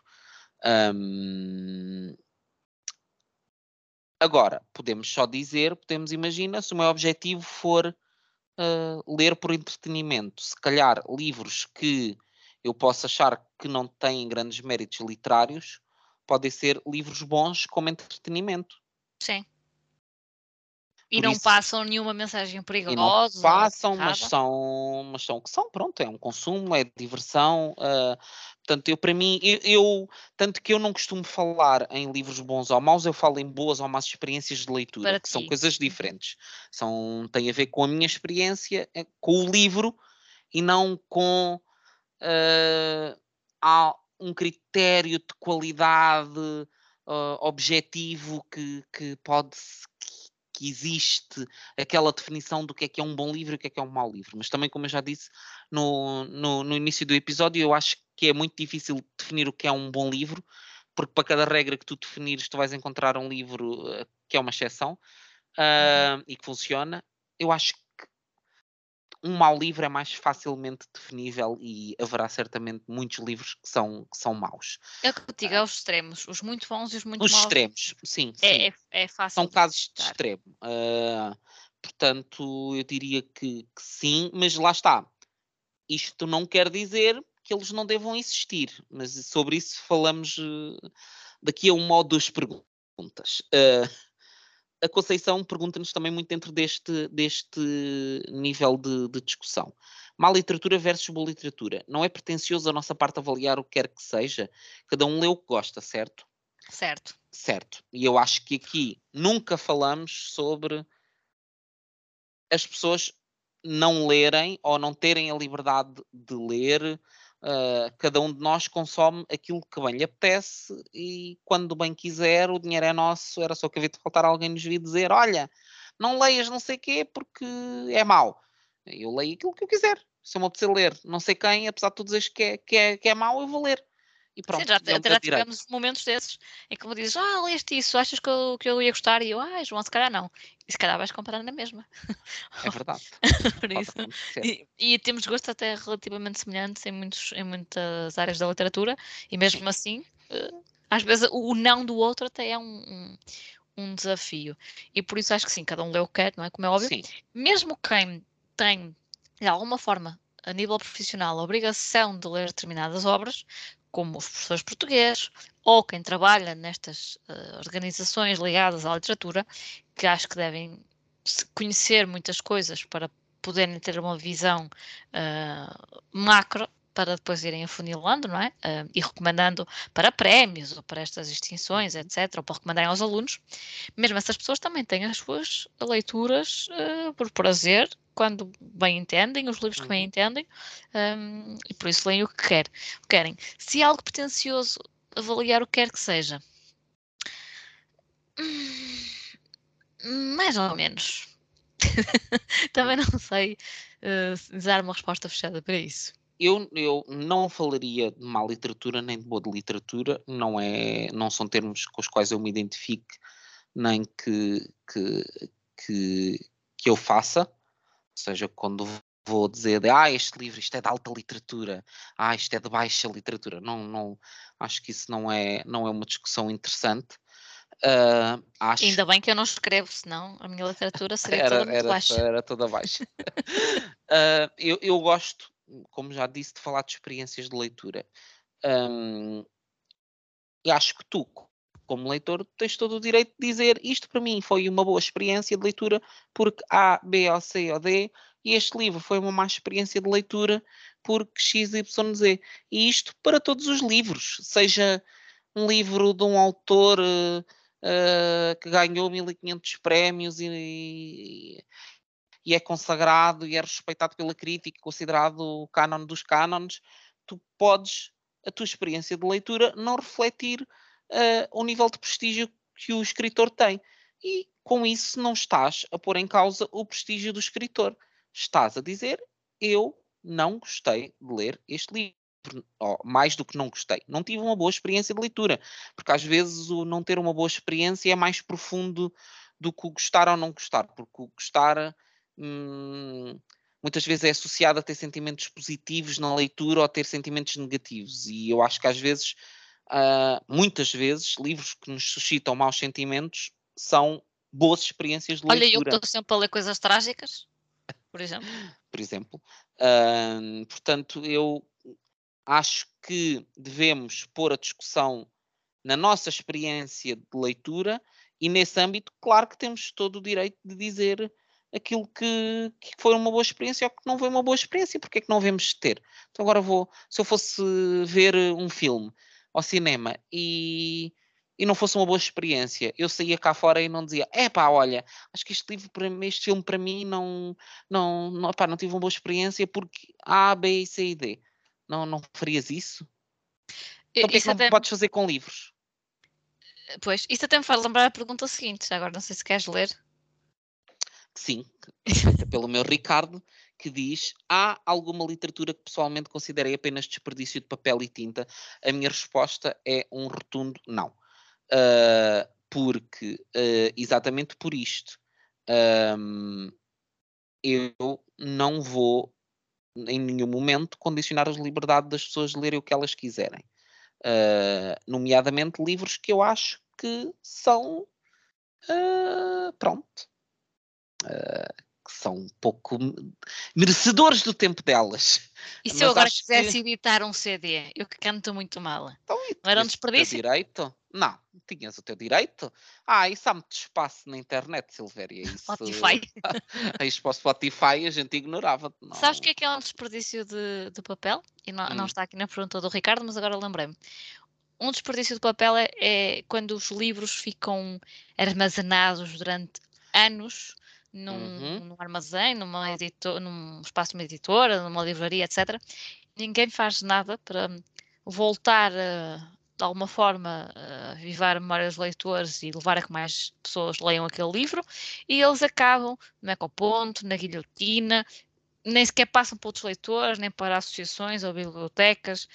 Isso é que é um desperdício de papel. É alguém Sim. que, bem ou mal, pôs ali a sua história, os seus poemas num livro. Alguém editou aquilo, nem que seja uma, uma vanity. Uh, e o que é que aconteceu ao trabalho daquela pessoa, aquele esforço, aquelas palavras? Lixo. Isso é um desperdício de papel, nem é a nível ambiental, nem sequer é, é razoável nos tempos que, que, correm.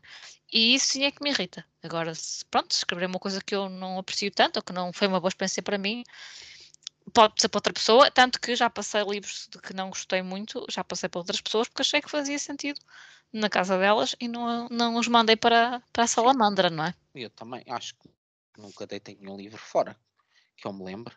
Aliás, tive um caso de um livro que vinha, e não vou mencionar a editora porque acho que não devo fazê-lo. Tive um caso de um livro que vinha com um defeito na capa e eu disse à editora que o livro tinha vindo com defeito.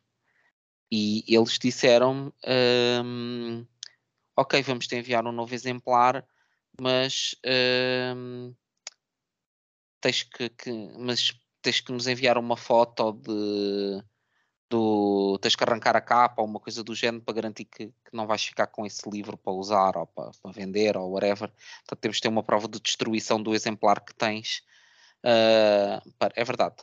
Um, Estou a fazer uma cara de, de... oi? Pronto.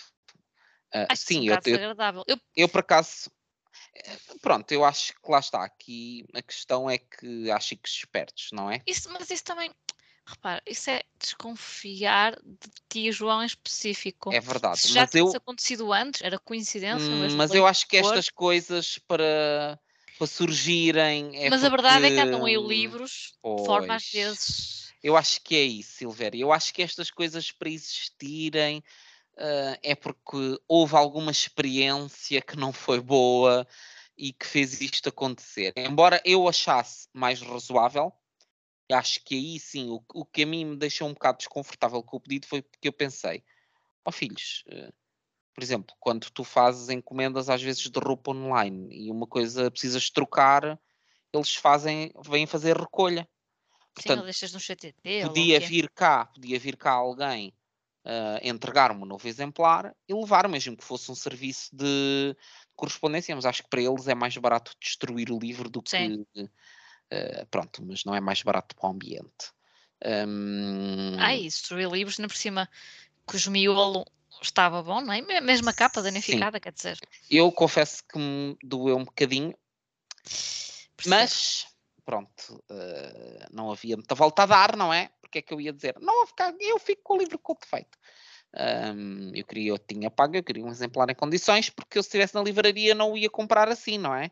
Sim, uh, isso faz-me lembrar quando compramos os livros e eles vêm todos sujos. Que é uma grande eu... prática. Ah, é assim, ganhem vergonha. E não tenho, eu não tenho Mas isto é de todas as lojas online, não é só virem sujos, mas tu às vezes reparas que aquele, aquele do livro. livrezinho, aquele livrezinho que tem a lombada já machucada que eles sabem que na loja não vende, então mandam para a pessoa pelo correio, porque dizem, ah, depois a pessoa vai receber, isto é complicado, depois tem que estar a enviar e não sei o quê, e a pessoa diz, ah, pronto.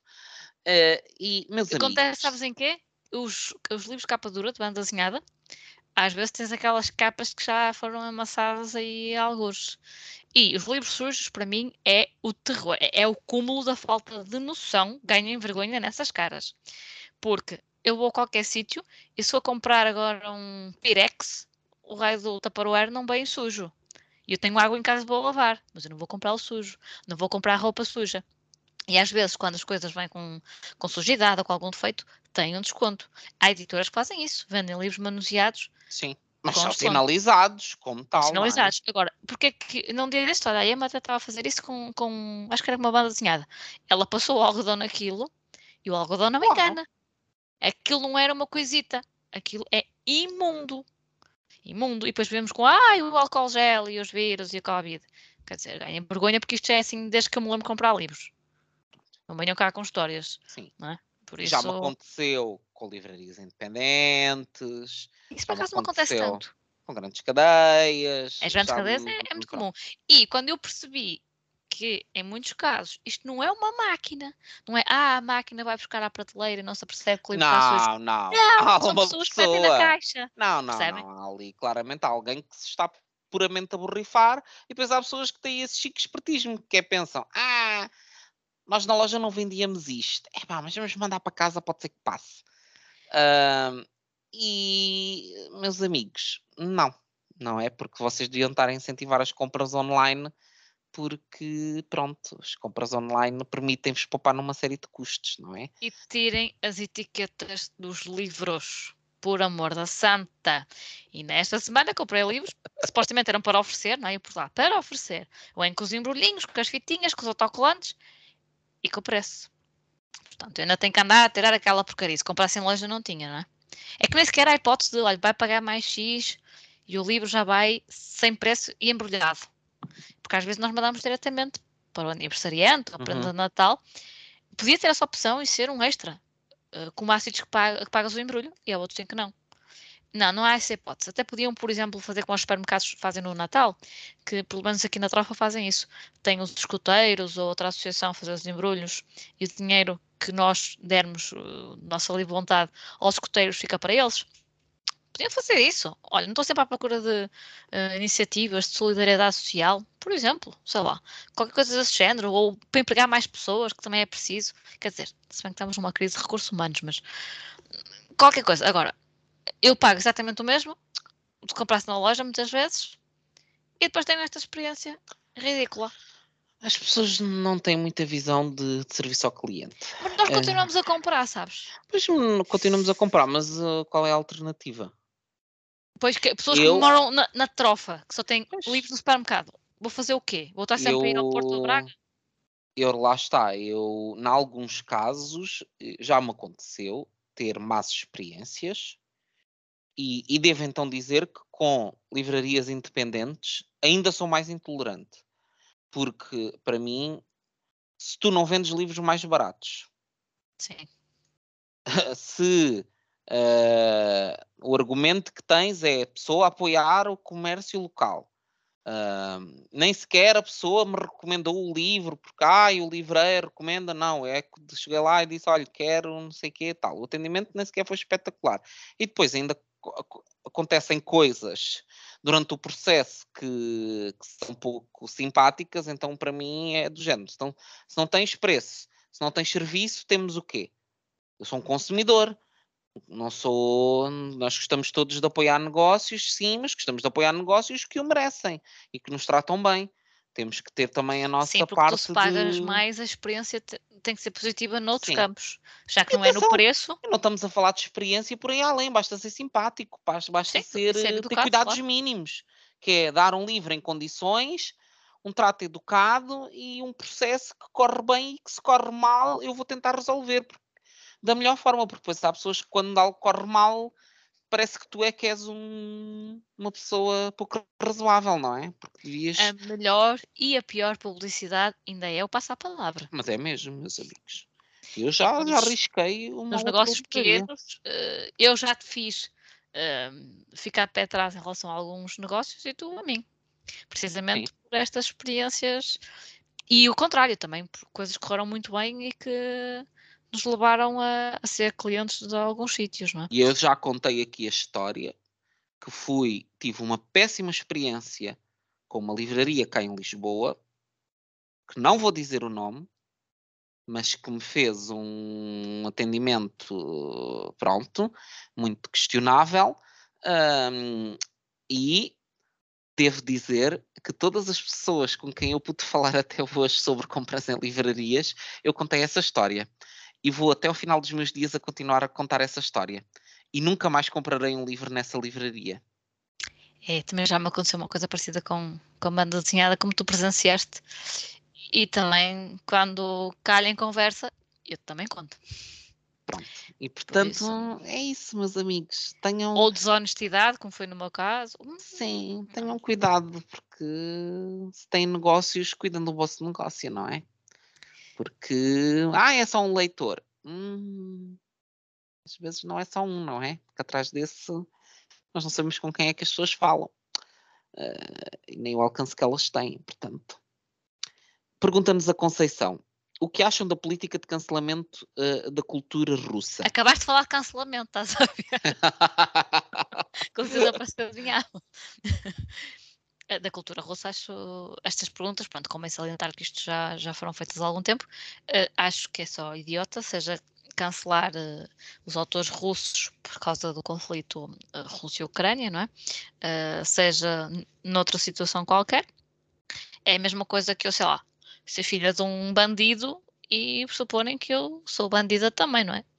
eu não tenho que levar uh, com as coisas, uh, com os defeitos dos meus antepassados, assim como não tenho que levar com os defeitos da minha nação. Muito menos, como o caso de Dostoevsky, por exemplo, que já morreu há não sei quanto tempo e que, inclusive, lutava, uh, lutava contra algumas situações um, que, que, hoje também lutamos contra elas, não é? por isso, acho que é um bocadinho. E a, a cultura do cancelamento é, nem foi só nesta situação. É algo que está a acontecer muito, de forma muito leviana não sou contra a cultura de cancelamento se as pessoas souberem do que é que estão a falar uh, e se tiverem muitos dados disponíveis que analisaram de forma crítica. Agora, só porque sim, ah, vamos cancelar todos os russos ou vamos enaltecer todos os ucranianos. Não, não é assim que funciona. Ah, eu estou completamente de acordo. Um, acho tonto acho, regra geral, os movimentos de cancelamento uh, uh, em matilha, acho no geral tontos. Uh, Vamos cancelar a Prozis! acho que sou a favor de decisões pessoais de, de não quereres consumir uma marca pelas tuas razões pessoais. Estes movimentos assim um bocado vamos todos uh, por aí fora. Um, Só pela nacionalidade muito incendiários. Não, não, isto é, depois é absolutamente Se é lá está. Esta marca tem trabalho infantil ou tem descargas uh, no Rio. Ok, não é? Agora, isso, isso não é, não é subjetivo. Sim. E, mas e muitas vezes a cultura de cancelamento tem uma coisa associada que é manada disseste. Para além de ser um movimento de manada, muitas vezes não se pensa numa coisa que é que eu acho que é importante para pensar hum, em determinados comportamentos, que é tu cancelas por um comportamento, não cancelas por uma motivação, porque tu pressupões uma motivação. Uh, ou seja, para mim há muitas coisas em que as pessoas veem razão para cancelamento que uh, não podem, para mim, ser dissociadas da intenção de ofender e da intenção de magoar. Não é porque tu usaste uma palavra uh, sem uh, total noção de, do impacto que, que, essa palavra pode ter para outras pessoas, só porque esse impacto existe para outras pessoas, isso para mim não é não é um motivo para um cancelamento necessariamente. Claro, quando a pessoa faz com intenção, quando sabe o que está a dizer e o diz e o faz mesmo com o intuito de ofender e de mexer, para mim é diferente. Portanto, eu acho que hum, a intenção para mim devia ser sempre um fator de ponderação. Lá está, que quando tu vais pensar na intenção, tens que fazer uma avaliação do caráter da pessoa. Uh, por exemplo, já não, acho que já falei disto aqui no passado, que é já vi a Madonna ser cancelada pela, pela comunidade gay. E, e eu penso, por, ai, porque foi, acho que foi quando deu, uma das coisas foi quando deu o beijo com a Britney e com a Cristina Aguilera, ai, porque, porque se anda ali, uh, porque ela não é, não é homossexual, mas anda ali a fazer valer disto para ter sucesso e não sei o que, está a apropriar das nossas coisas. Todas essas questões. E para mim, lá está.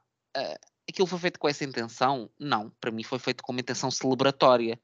Uh, e como é que eu cheguei a essa conclusão? Uh, sabendo todo o percurso que a Madonna tem de relação com a comunidade homossexual, inclusivamente de a apoiar quando não estava na moda fazê-lo, doando muito dinheiro uh, para a, a investigação no âmbito da SIDA, que, como nós sabemos, foi um problema muito grande, não só da comunidade gay, mas que foi um problema muito grande para a comunidade gay no, nos anos 80 e 90. Um, portanto, e a Madonna, quando não estava na moda apoiar um, homossexuais, fê-lo, uh, sempre sem medo das represálias que sofria, e, e, acho que nós não podemos esquecer esses caminhos. Uh, uh, temos que olhar para a pessoa e para o seu percurso, e não podemos aqui desatar todos só, ai, porque a pessoa disse a palavra X e pronto, acabou já tudo, claro, queima esta pessoa.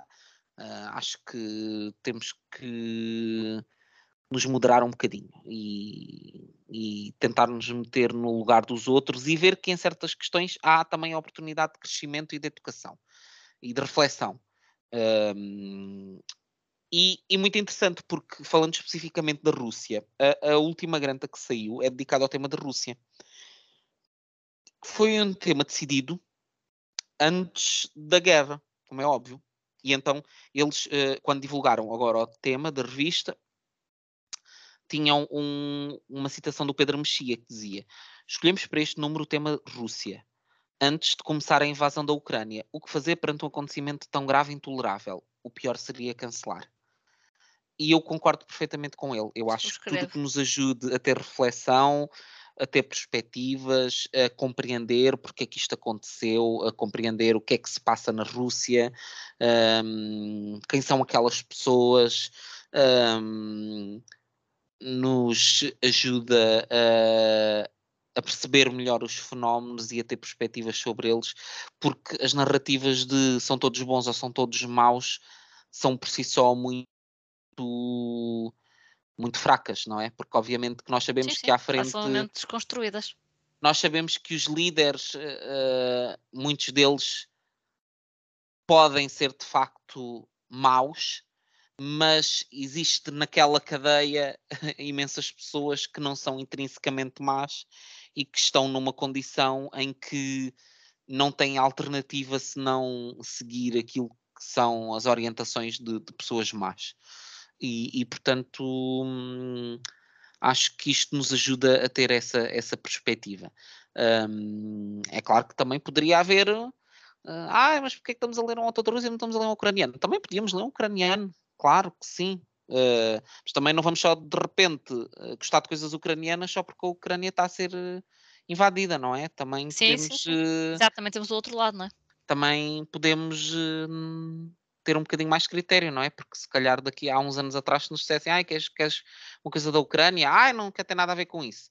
Uh, não, não tenho interesse por autores da Ucrânia, não tenho interesse por uh, músicas da Ucrânia, mas de repente, como a Ucrânia está a ser invadida, tudo nos interessa sobre a Ucrânia. Uh, acho que lá somos Às muito movidos por paixões. também a perceber um bocadinho, não é? Acho que nós queremos sentir que pertencemos. Pertence, e quando e vemos, dominamos um assunto. Sim, e quando vemos que há uma adesão a um tema, nós queremos. Atenção, nada disto que eu estou a dizer tem a ver com a opinião que nós temos sobre a invasão, que obviamente acho que qualquer pessoa não razoável, uh, aliás, qualquer pessoa razoável não, não, não, poderá ter outra opinião que não ser contra, contra a invasão e contra a guerra. Uh, uh, pronto, e as pessoas que têm outra opinião, para mim não são razoáveis. não tem nada a ver com isso, mas tem a ver com depois do como refletimos isso em todas, em todas as outras questões da nossa vida.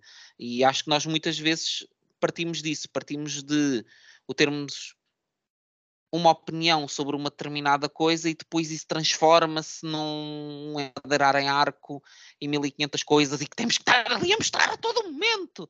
E, e muitas vezes é passageiro. Ah, isso claramente, sim, sim.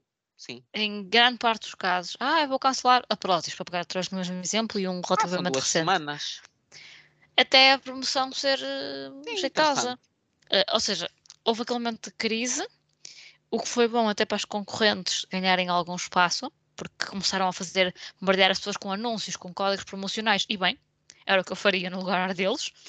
A Prozis, coitada, fica ali com uma crise nas mãos porque tem um CEO que diz barbaridades e continua a insistir nelas, mas depois os produtos em muitos aspectos continuam a ser melhores ou os preços são mais atrativos e é, já passou agora, ninguém vai dar por ela se eu voltar a comprar aqui as minhas barritas, não é? Uh, e depois mistura-se tudo, não é? Vejo qualquer pessoa, por exemplo, eu tenho garrafas da Prozis, várias até, e não vou deitá-las fora. E também seria ridículo, só porque não concordo com uma postura de um CEO. E por acaso não costumo comprar outras coisas lá, mas deixaria de comprar por causa do CEO, porque se comprasse lhe dar dinheiro a ganhar, mas ao mesmo tempo se não comprar vou estar a tirar emprego a outras pessoas que trabalham lá. Uhum. As pessoas não, também não param para fazer estas análises e, é, e o pouco tempo em que assumem uma posição, normalmente nas redes sociais, é só enquanto lhes convém. E com isto da literatura russa, às vezes é nem sequer saberem muito bem do que é que, do que, é que estão Sim, a falar. É que aqui não tem, não tem nada a ver com nada. É, estás, a julgar pessoas por terem uma nacionalidade que não tem nada a ver com o acontecimento que está, que está a ter lugar. Portanto, Nem sequer é, são deste tempo. Não tem, não são deste tempo. Portanto, estamos a falar do quê? Estás a culpar aquelas pessoas do quê? O que é que o Tolstói tem a ver com o que o Putin decide nos dias de hoje? E mesmo uma escritora russa hoje Mesmo que seja uma escritora que contemporânea, é exatamente. Tem a ver com as decisões do Putin. Se calhar, ela até, se calhar ela até é contra, se calhar ela até contesta internamente, se calhar tem feito a resistência interna que pode. Se e, calhar o livro nós... dela até passou na, na, censura e se calhar até é bom que chegue cá e que nós consigamos lê-lo. Por exemplo. É, é isso. Por... Do, do Salazar e muitos contornavam a censura através de figuras de estilo, de ironias e contornavam ali um, o crivo e, e, passavam a mensagem a algumas pessoas. Por isso. É, é, é, lá está. Para mim, o problema da cultura de cancelamento é que é uma cultura de sim ou não. E para cancelar é pode. preciso saberes muito bem o que estás a fazer. Não Sim. estou a dizer que não o faças, como as situações extremas, catástrofe ambiental, trabalho escravo, etc mas tens que analisar vários fatores e sustentar a tua opinião e ser sustentável no tempo também, diria eu. Sim. E eu acho que, é que um dos grandes problemas dos movimentos de cancelamento é que são posso, podes ou não podes, uh, sim ou não. E, e que depois levam a este tipo de atitudes que se tu esmiuçares aquilo um bocadinho não tem sentido nenhum, quer dizer, pessoa agora ser insultada online porque está a ler um livro do Dostoevsky. É, não, não, então, não faz sentido.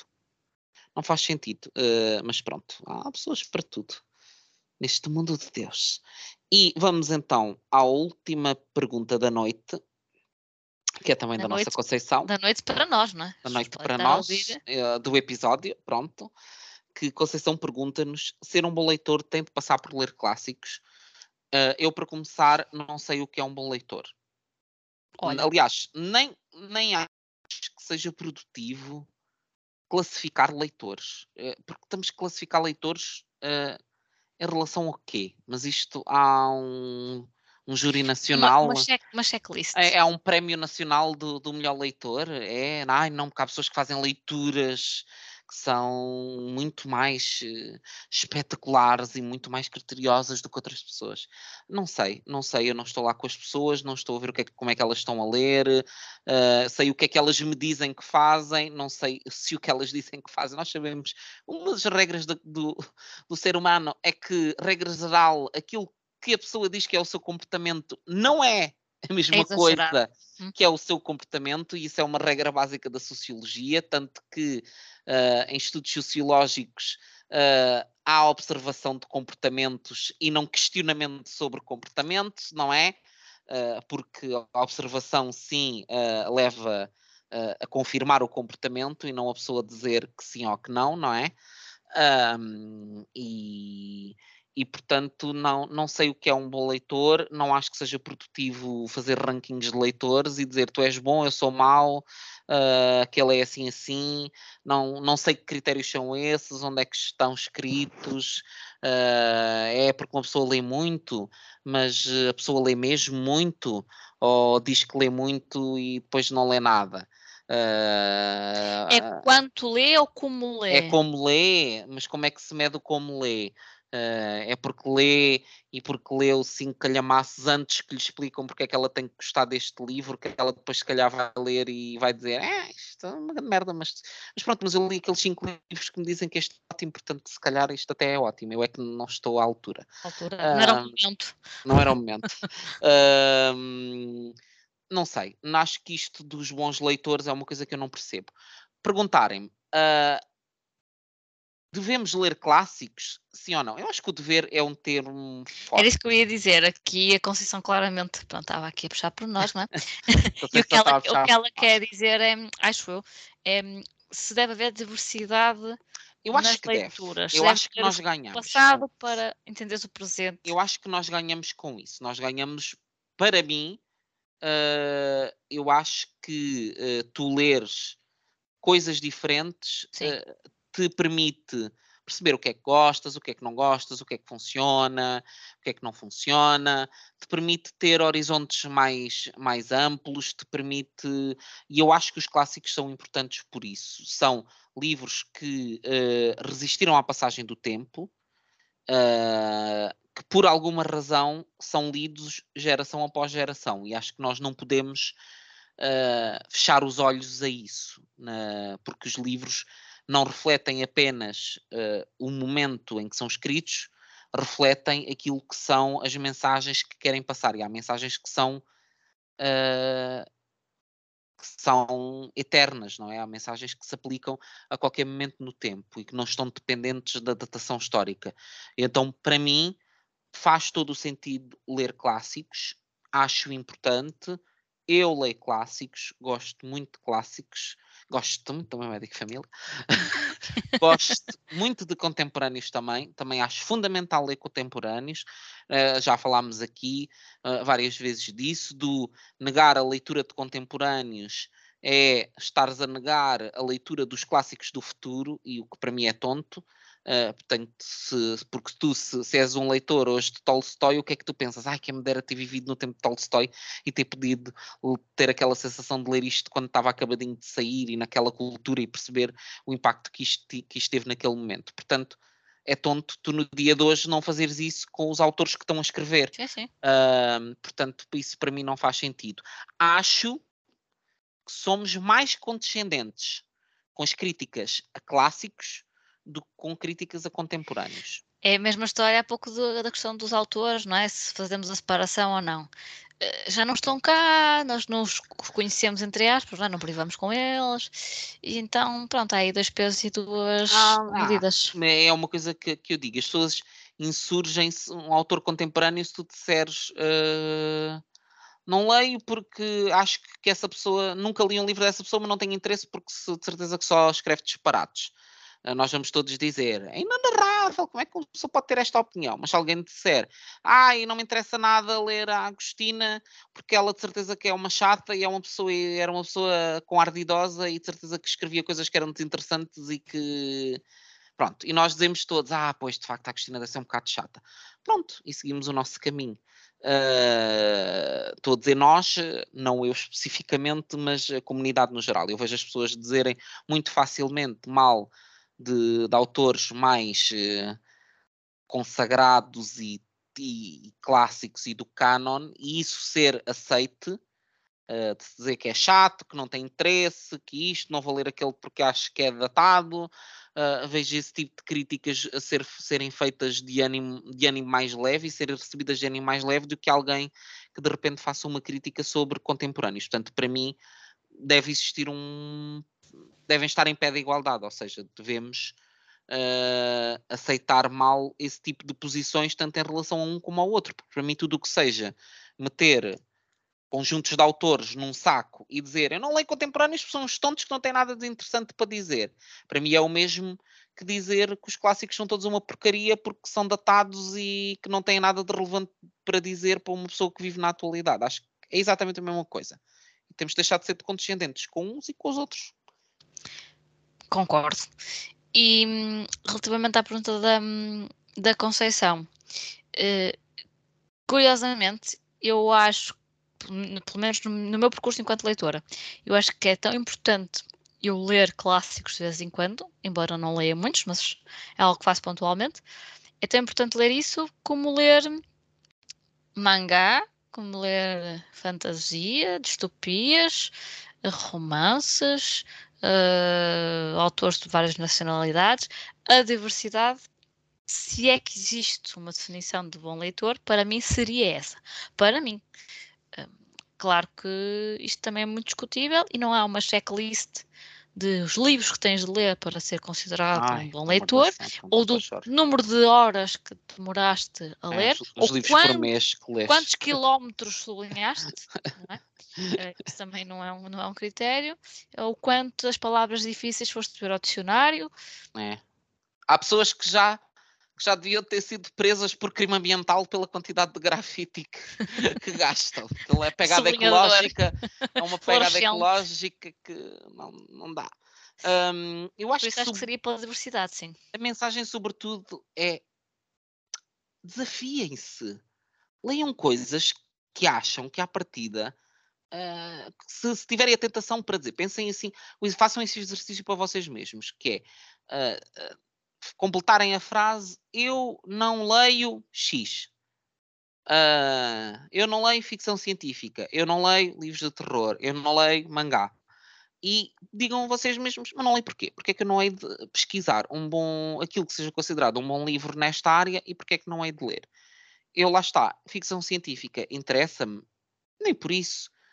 Eu li uh, A Guerra dos Mundos do, do H.G. Wells e que nem deve ser, se calhar, do, dos melhores exemplares, deve haver ficção científica contemporânea mais interessante, mas li e na altura gostei imenso.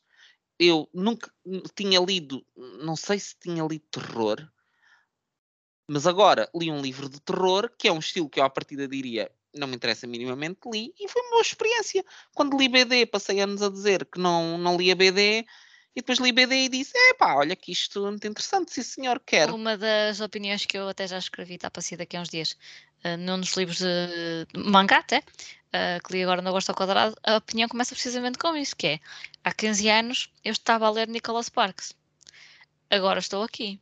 E se calhar daqui a, daqui a 15 anos eu vou estar na ficção científica, na fantasia, nas distopias, ou então até estarei na poesia ou nesses sítios todos. Uhum. Mas, tal como eu, por exemplo, não tenho um trabalho monótono, gostaria sempre de fazer a mesma coisa. E para umas pessoas isso era caótico, estressante, esgotante. Para mim, o esgotante seria fazer sempre a mesma coisa o dia todo, trabalhar numa uhum. linha de produção. Mas há quem se sinta confortável na linha de produção, sempre naquele registro, a fazer a mesma coisa, sem sair da zona de conforto. E acho que as leituras também têm um bocado isso. as pessoas também sentem-se confortáveis naquilo e por isso é que não, não saem dali. Sim, e mas, têm de sair. Mas, mas, a questão é, uh, tu sentes confortável ali, porque é o que tu conheces. Tu, se calhar, se tentares ler outra coisa, uh, podes descobrir esse mesmo conforto noutros lugares. Isto é uma questão de te abrir mundo, de te abrir opções. Alguns destes leitores, se calhar, já tentaram. Sim, mas tentaram e não gostaram, tudo bem. Atenção, não estou a dizer que toda a gente tem que gostar. Eu estou a dizer que para mim faz sentido tentar.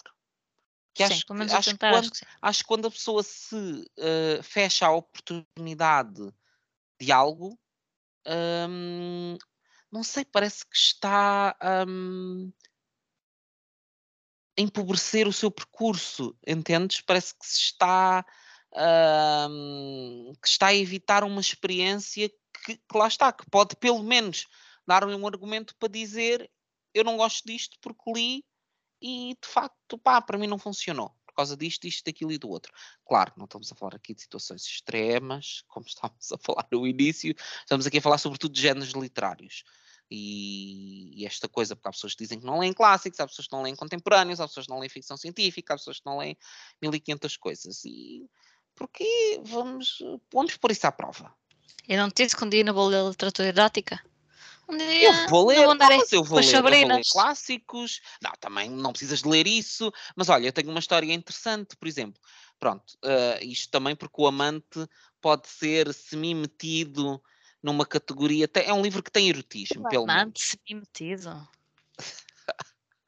Mas aconteceu, por exemplo, a Cristina Luiz leu um livro que é um que não é muito conhecido, que ela tinha encontrado num- numa daquelas feiras de livros em segunda mão, tinha encontrado um livro de um autor que ela conhecia, que eu nunca tinha ouvido falar, ah, mas que ela lhe soou ali alguma coisa e disse: É pá, pera lá, mas este autor é um autor clássico ah, conhecido e não sei o quê, mas este livro nunca tinha ouvido falar nisto, não sei o quê. Estava muito barato e ela comprou. E sem se aperceber que aquilo era um livro assim erótico muito hardcore. que ela leu e depois ela disse: Epá, não posso dizer que gostei, mas que foi. Ela uh, diz que foi uma experiência interessante a leitura. E tanto que ela pensou: Olha, João, eu sei que tu gostas de clássicos, achas que gostavas de experimentar ler? Porque eu acho que se calhar tu podes até achar alguma piada, mais que não seja a experiência de ler. E eu disse-lhe: Why not? O que é que eu vou perder? Uh, ainda por cima, o livro nem sequer é muito grande. O que é que eu vou perder em uh, gastar três horas da minha vida a ler um, um livro clássico erótico pode, quando, até pode ser um, um bom desbloqueador de conversa de dizer ai olha que caraças que eu li aqui oh minha Nossa Senhora Hum, pode. Talvez Pode. seja um bocado constrangedor. o quê? Então, constrangedor porquê? Depende, não sei, não li o livro. Olha, eu a contar-te a ti, a dizer ao Silvério, olha, isto que eu li agora aqui num livro. Então, constrangimentos, mas porquê é que temos de ter constrangimentos? Sim, então é verdade. Acho que. não, Acho que não devemos, eu mesmo com a literatura erótica, não tenho preconceito, lá está. Acho é que se vamos ler É, literatura ser erótica. muito difícil de fazer. Eh, para já, de fazer alguma coisa que ainda não tenha sido feita. Sim, E fazer algo interessante. sim. Ah, escrever cenas de sexo de forma interessante. ser é muito ridículas, não difícil, é? Sim, em regra geral são ridículas. Mas lá está, mas é, é isso, porque é que tu, quando vais Nós conhecemos literatura- alguém que já as traduziu e imagina esse trabalho de tradução, deve ser engraçado, mas chega a um ponto que é enjoativo. Mas porquê que quando vais ler literatura erótica tens que ler Sabrinas? Porquê é que não podes ler eh, o Marquês de Sade? Eh, pronto. Eh, um dia, eventualmente, se estiver no meu cobo, tá? Mete no cobo, mete o Marquês de Sade no cobo. Eu meto uma raqueçada onde eu quiser. Sou uma mulher livre e esclarecida, é assim mesmo. Pronto, e é assim que terminamos este episódio com a Silveira a dizer que vai meter o Marquês de Sade onde ela quiser. Ah, vamos E alguém tem alguma coisa contra, por acaso? co- como diria Silvéria, pensa nisso. Agora pensa. Agora pensa, agora pensa, agora pensa. Ah, que é um belo lema. Agora pensa. É, fica sempre assim no ar, não é? Fica. Será é. que eu disse o que queria dizer? Ou havia Agora mais algo a dizer? Ou... É. Agora pensa. É o tira bilhete e depois há o agora pensa. Isso podia ser daquelas frases tipo que a pessoa tem no WhatsApp do meu estado atual ou o quê? Olha, nem é tarde Ela- nem é cedo. Agora pensa. Vou mudar no meu estado e depois as pessoas que têm o meu con- contacto vão, vão perceber. Agora pensa o quê? Sobre o quê? Do que é que estás a falar, Silvério? Já está mudado. Muito bem. Agora pensa. Que vale que este número é só pessoal, não é profissional, senão imagina. Agora pensa. Às vezes o profissional também podia funcionar, não é? A pessoa diz agora pensa. Às vezes. uh, sim. Hum, não vou por aí, mas s- Sim. Sim. Gostei, gostei. Frase da semana.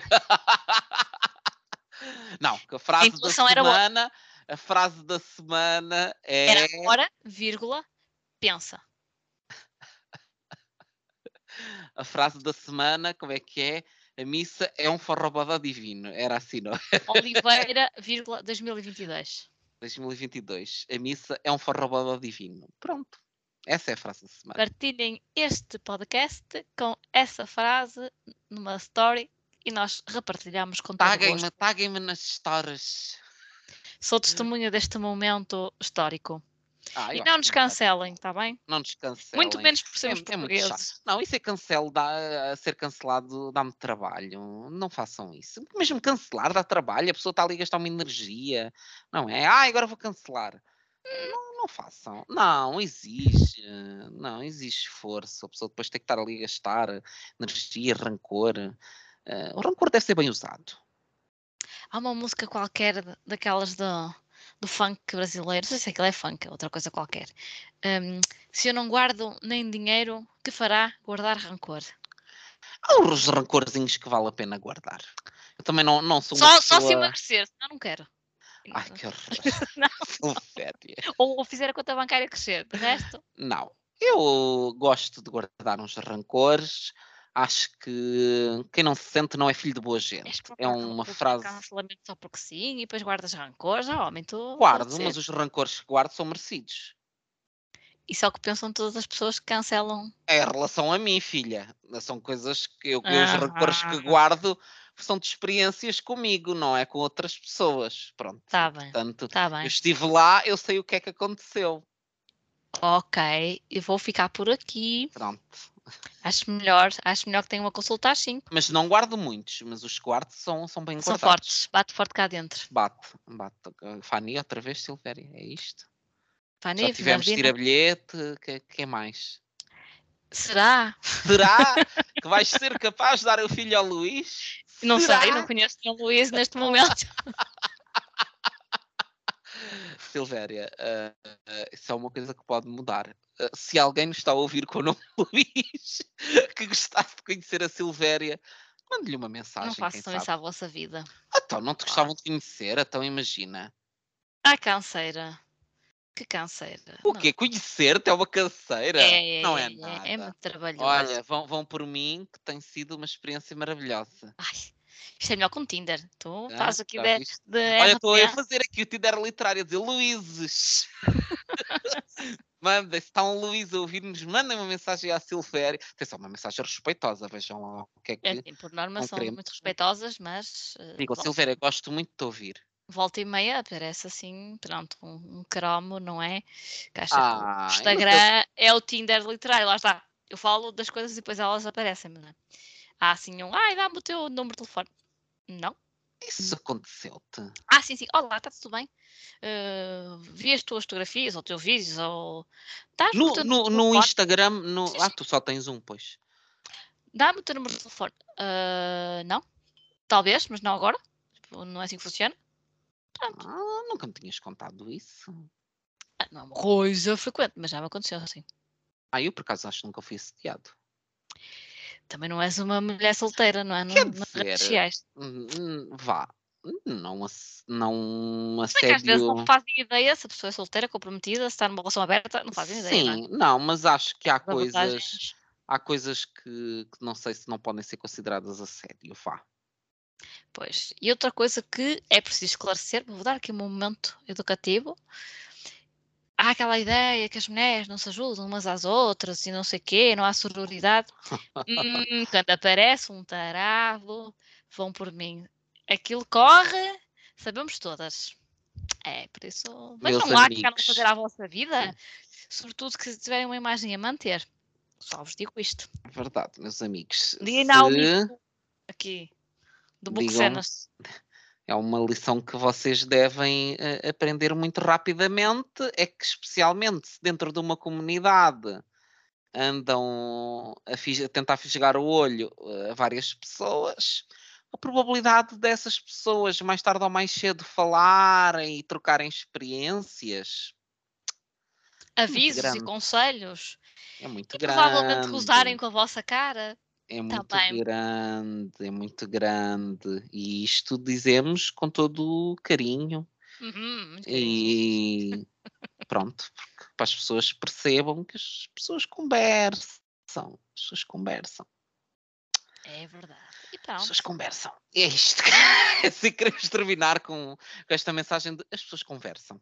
Eu estou a trabalhar aqui a imagem.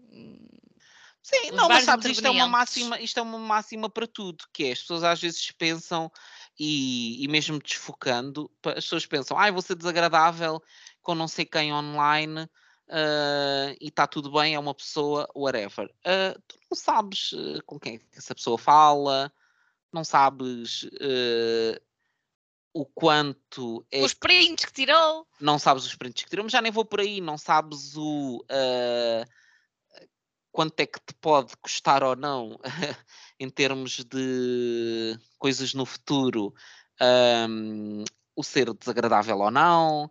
Portanto, eu diria, até. eu di- ah, nem, nem vou por aí, n- Olha nem, nem vou. que- Não, mas nem vou por aí, mas vou dizer coisas como simplesmente eh, se calhar eh, não teres eh, más atitudes com a generalidade das pessoas pode fazer com que as pessoas um dia, quando tenham uma coisa boa, eh, se lembrem de ti Pois. e que não se lembrem das pessoas com quem têm más experiências, não é? Pois. Portanto, é sempre, é sempre bom deixar um, um rastro de amor e carinho e não de ódio. Ai, que vês? Que, que mensagem de catequese. E digo isto, e atenção, digo isto contra mim próprio, que eu próprio, como disse, guardo rancores, eh, tento ser. que é assim. incoerências aqui. Não, não, não, guardo rancores, não sou, não sou ah, desagradável com as pessoas, regra geral.